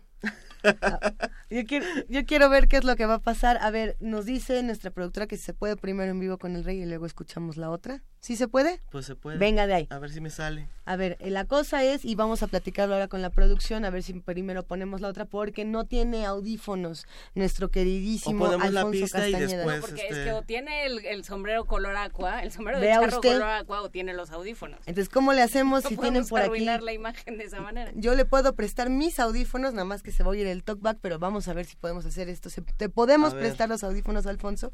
Eh, hay muchos comentarios interesantísimos. Pero peina. Los pones Eh, así. Estábamos viendo los comentarios en redes sociales en arroba P Movimiento, en diagonal Primer Movimiento UNAM. Se ha desatado un debate muy interesante, muchos comentarios. Y pues bueno, mientras los leemos y vamos discutiendo más, escuchemos a Alfonso Castañeda. Te vas porque yo quiero que te vayas. Y a la hora que yo quiera te detengo. Ah, no, es que esa es otra. Ni a la media vuelta de ninguna Perdónenme. forma, ¿eh? Va de ¿Ya nuevo. podemos regresar? Va de nuevo. Hijo, Estoy se va a poner razón, re dije, bueno este show, ¿qué es esto? ¿eh? Es que tengo la otra pista, pero esta no es. Perdónenme. A ver, venga, venga. es que venga. yo soy de la noche. Sí, ya Yo soy de la noche. Somos criaturas nocturnas, eso está muy bien. Vamos Ay, a volver a espérame. hacer el... Venga de ahí. Espérenme, espérenme, ahorita. Esta canción es, es que es, no es la media vuelta, es el rey. El rey, sí, sí, sí, sí. Es que creía haber enviado la, Ok. la media vuelta. Pero Bien, miren, el bien. cabaret lo- del error hacemos aciertos. Eso. Entonces, este... Ya, no me, ya me puse nervioso, ya no me acuerdo de la canción. No, hombre, oigan. Yo sé bien que estoy afuera. Vamos. Yo sé bien que estoy afuera.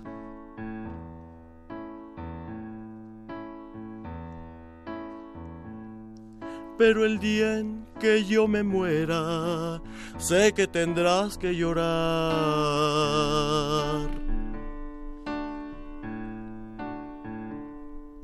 Dirás que no me quisiste.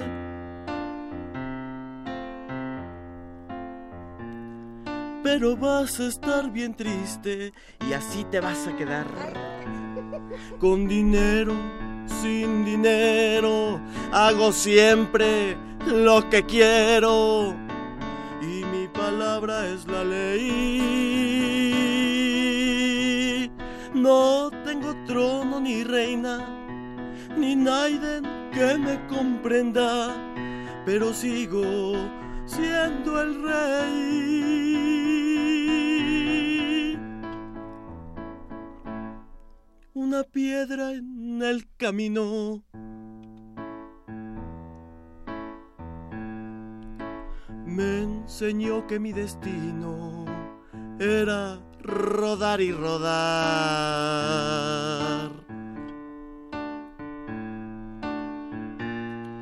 Después me dijo un arriero que no hay que llegar primero, pero hay que saber llegar.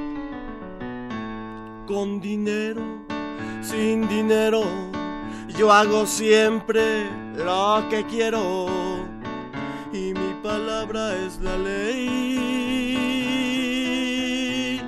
No tengo trono ni reina, ni Naiden que me comprenda, pero sigo siendo el rey.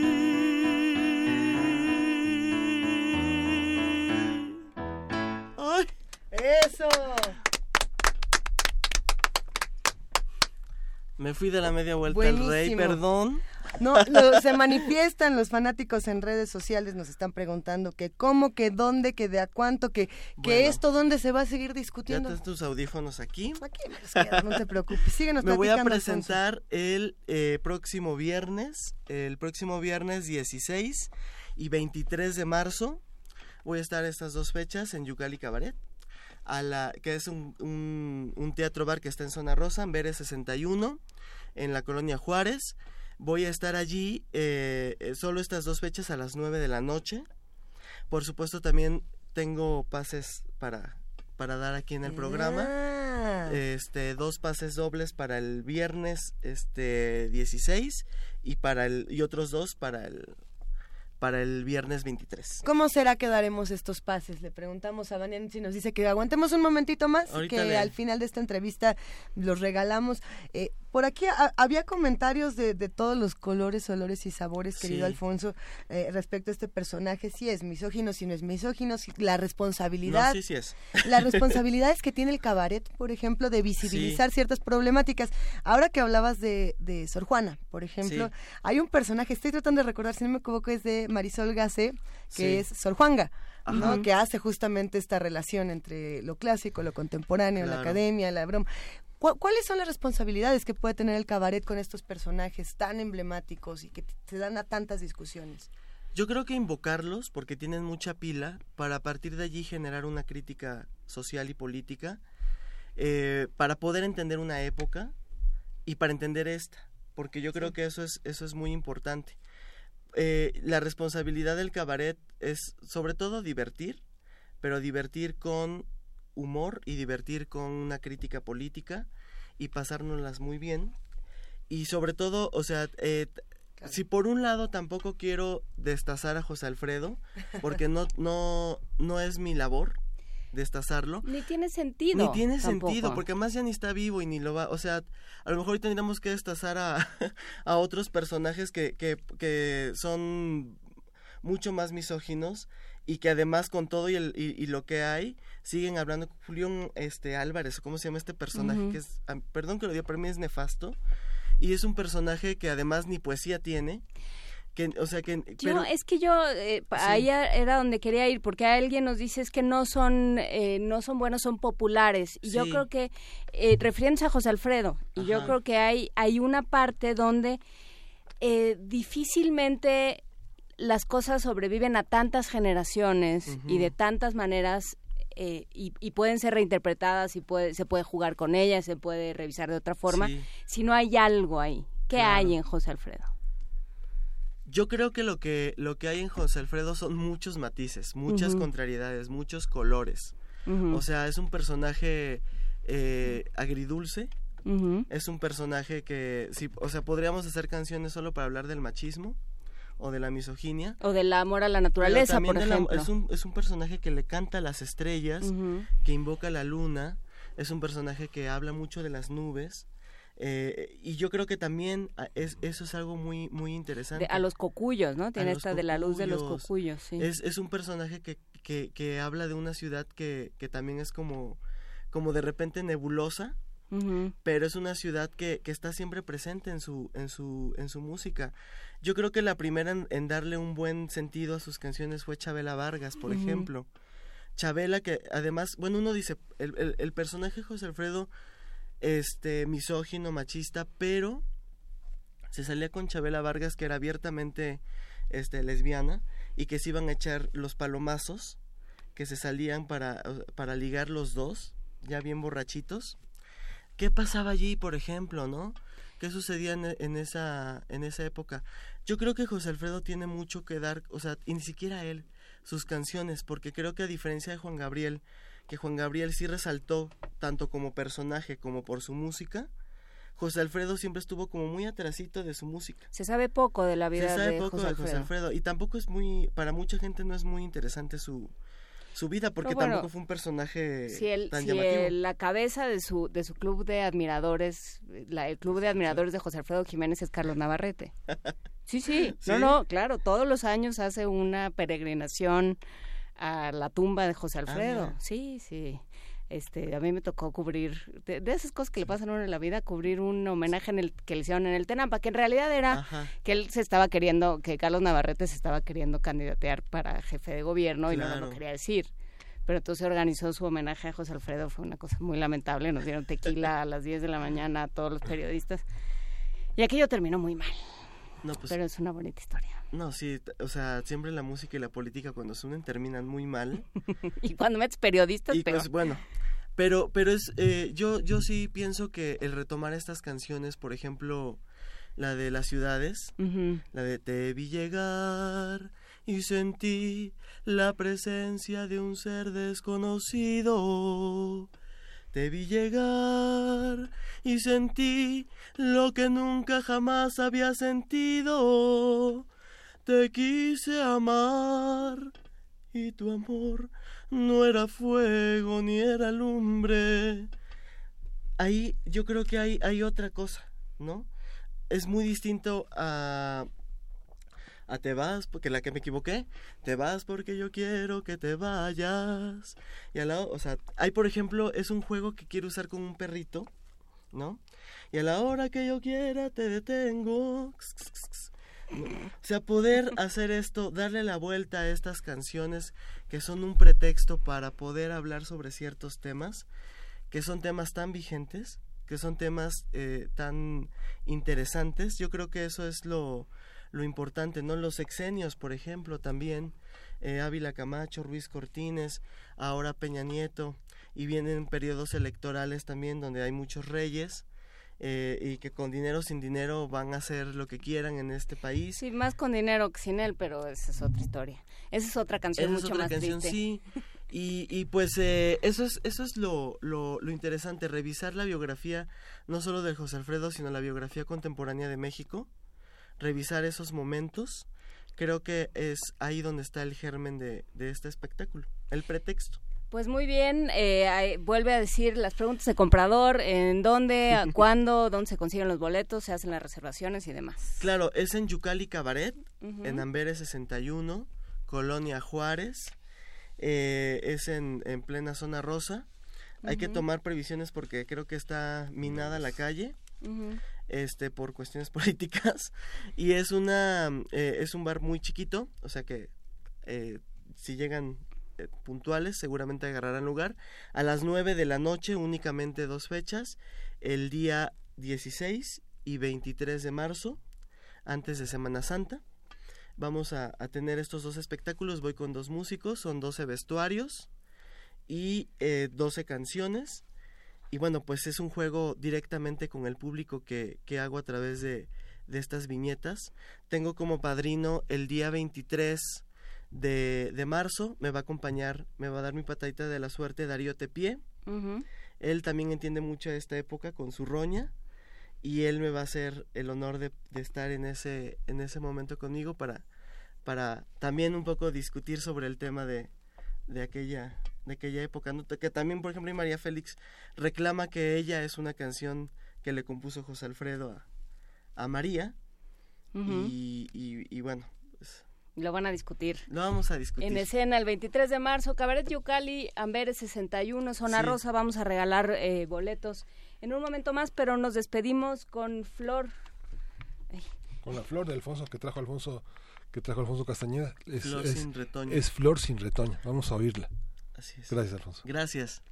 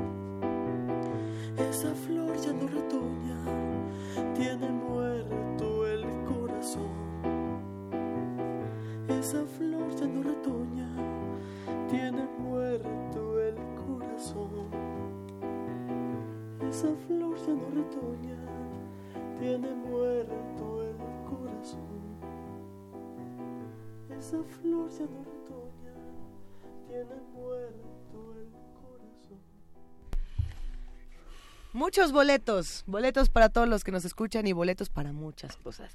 Ya dimos los boletos para ver a, a Alfonso Castañeda, ya. No. ¿No? Vamos ¿No? a darlos. A ver. Hay, hay, este, hay dos funciones, una el 16 y una el 23 de marzo. Ajá. Hay que darlos eh, a partir de la llamar tele- de, un- de Twitter y con el nombre y la función a la que quieren ir. Por ejemplo, Luis Iglesias para el 16 o Luis Iglesias para el 23. ¿Y hay algún hashtag en específico o así? Eh, te quise, te perdí, ya ni modo. No, este, lo que quieran. La que, No. Su favorita de José Alfredo. Para el 16 o para el 23. El nombre y para el 16 o para el 23. Muy bien, tenemos a Qué un... bien, Miguel Ángel, porque yo estaba segura que no te No, ibas es a que, es acordar, que, ¿eh? es que me dio un reglazo, este, Vania. Vania Te dio un reglazo y nunca utiliza 328 violencia. mil instrucciones. Sí, y me dijo que sí me iba a hacer siete planas de... Nada. de ya no debo inventar cómo se regalan los boletos. A ver, esa es la invitación que hacemos para que asistan a este homenaje a José Alfredo Jiménez, donde se va a desentrañar, a destazar, a, a analizar, a estudiar toda esta figura. Y también hay una invitación interesante, la Dirección de Difusión y Fomento a la Cultura del IPN, del Instituto Politécnico Nacional, nos está regalando cinco cortesías dobles para la puesta en escena de las despedidas. ¿Quiénes quieren ir a esta puesta en escena? Los invitamos. Eh, ¿Tú quieres ir? Pues, ¿por qué no? Vámonos. va- Vámonos. vamos. El teléfono. Ahorita hablamos por teléfono. 55 36 43 39 y ahí les pueden dar más información y les cuentan si se llevan una de estas cinco cortesías dobles para la puesta en escena de las despedidas y si no me equivoco aún hay más o ya no hay más no creo que ya no hay no, más ese no es este programa.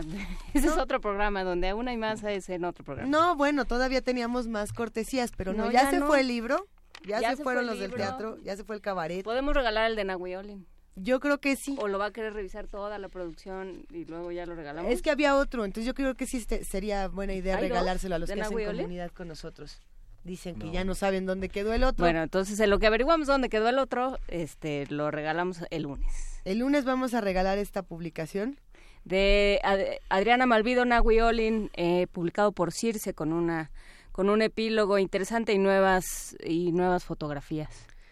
Sí, para quienes solamente nos sintonizaron por televisión, pueden buscar el podcast y buscar la entrevista con Adriana Malvido, que fue realmente interesante. Muy interesante. Pues ya estamos a punto de despedirnos de este programa. ¿Con qué reflexiones finales nos hemos de quedar para esta semana? ¿Qué noticias tendremos que estar siguiendo, querido Miguel Ángel Quemain? Pues yo creo que ya también la definición de las, eh, cómo se van definiendo las candidaturas a la, a la jefatura de gobierno, a- para las diferentes alcaldías de la ciudad, que, es, que son bastante complejas, aunque Lorenzo Córdoba dijo que nada hay seguro bajo el sol hasta el 31 Lorenzo de marzo. Córdoba sale todos los días a dar un comunicado más confuso que el anterior. Si usted tiene la dicha de recibir los comunicados del INE, qué suerte. Qué suerte. Pues venga, vámonos ya, vamos a despedirnos y a seguir discutiendo todos estos temas la próxima semana. Hay una petición eh, radiofónica que nos hizo Carla Tuil, a quien le mandamos un gran abrazo, que empezó a decir que no que estábamos haciendo chanfle con la curaduría musical de hoy. No, no, no. Ella lo que, bueno, no sé, lo que yo leí molestando. fue que, este, que decía que, o sea, se ve que son como las canciones que le gustan a Luisa, pero. Él. ¿No? A ver, lo que pasó es que la- las canciones de The Cure formaban parte del radioteatro. Eh, pusimos, por supuesto, a Depeche Mode, también pusimos a Islands. ay, Future Islands, Future que pidió Islands. Vanguardia Vieja, pero Vanguardia Vieja ya había pedido una canción en francés. ¿Qué pasó? ¿Cuál pidió primero? Ayer pidió una que se llama algo así como Je, Jamais, Jam, Je, o algo así. Sí, Eran varias conjugaciones del verbo amar en francés. Hay que traer a Ricardo Anaya a ver si nos puede decir cómo se llamaba esa rola en inglés, francés, alemán y todos los idiomas. No, de Ricardo a Ricardo prefiero a Peláez, fíjate. Ándale. Por ejemplo. Que venga, que venga y que nos haga otra curaduría. Pues ya nos vamos y le mandamos un gran abrazo a nuestra querida amiga Carla Tuil. Eh, esta rola es para ella, La Gloria de Gotham Project, uno de estos grupos que han fusionado muchísimos géneros y han logrado algo muy interesante. Miguel. Y que están muy presentes en bandas sonoras diversas, ¿no? Sí, siempre Pues, están ahí. Muy bien. Pues esto fue primer movimiento. Nos vemos el lunes. Nos vemos el lunes. ¿Alguna Esto- vez en la universidad?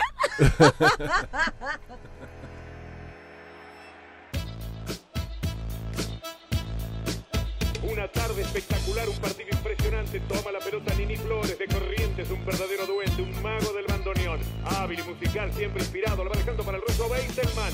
Gustavo Beitelman, auténtico gaucho judío de Venado Tuerlo. Un sabio, quizás el músico argentino más importante residente en Europa. Va dejando la pelota para Lynn Cruz, la violinista danesa tanguera, dinamita en los dedos y en el alma. Bellísima, va tocando la pelota por el costado para Christoph Müller. Christoph Müller se acerca al área, la va dejando para Filip Cohen Solal. Filip Cohen toca para Eduardo Macaró. Está frente al arquero, va a tirar Diogo.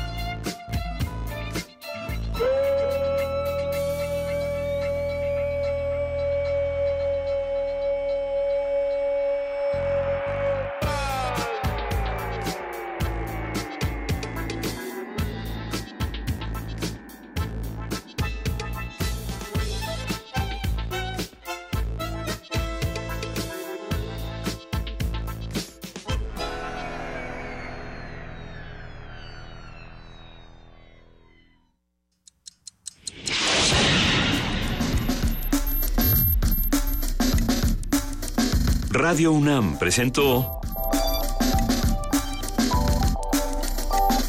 Primer Movimiento. El mundo desde la universidad.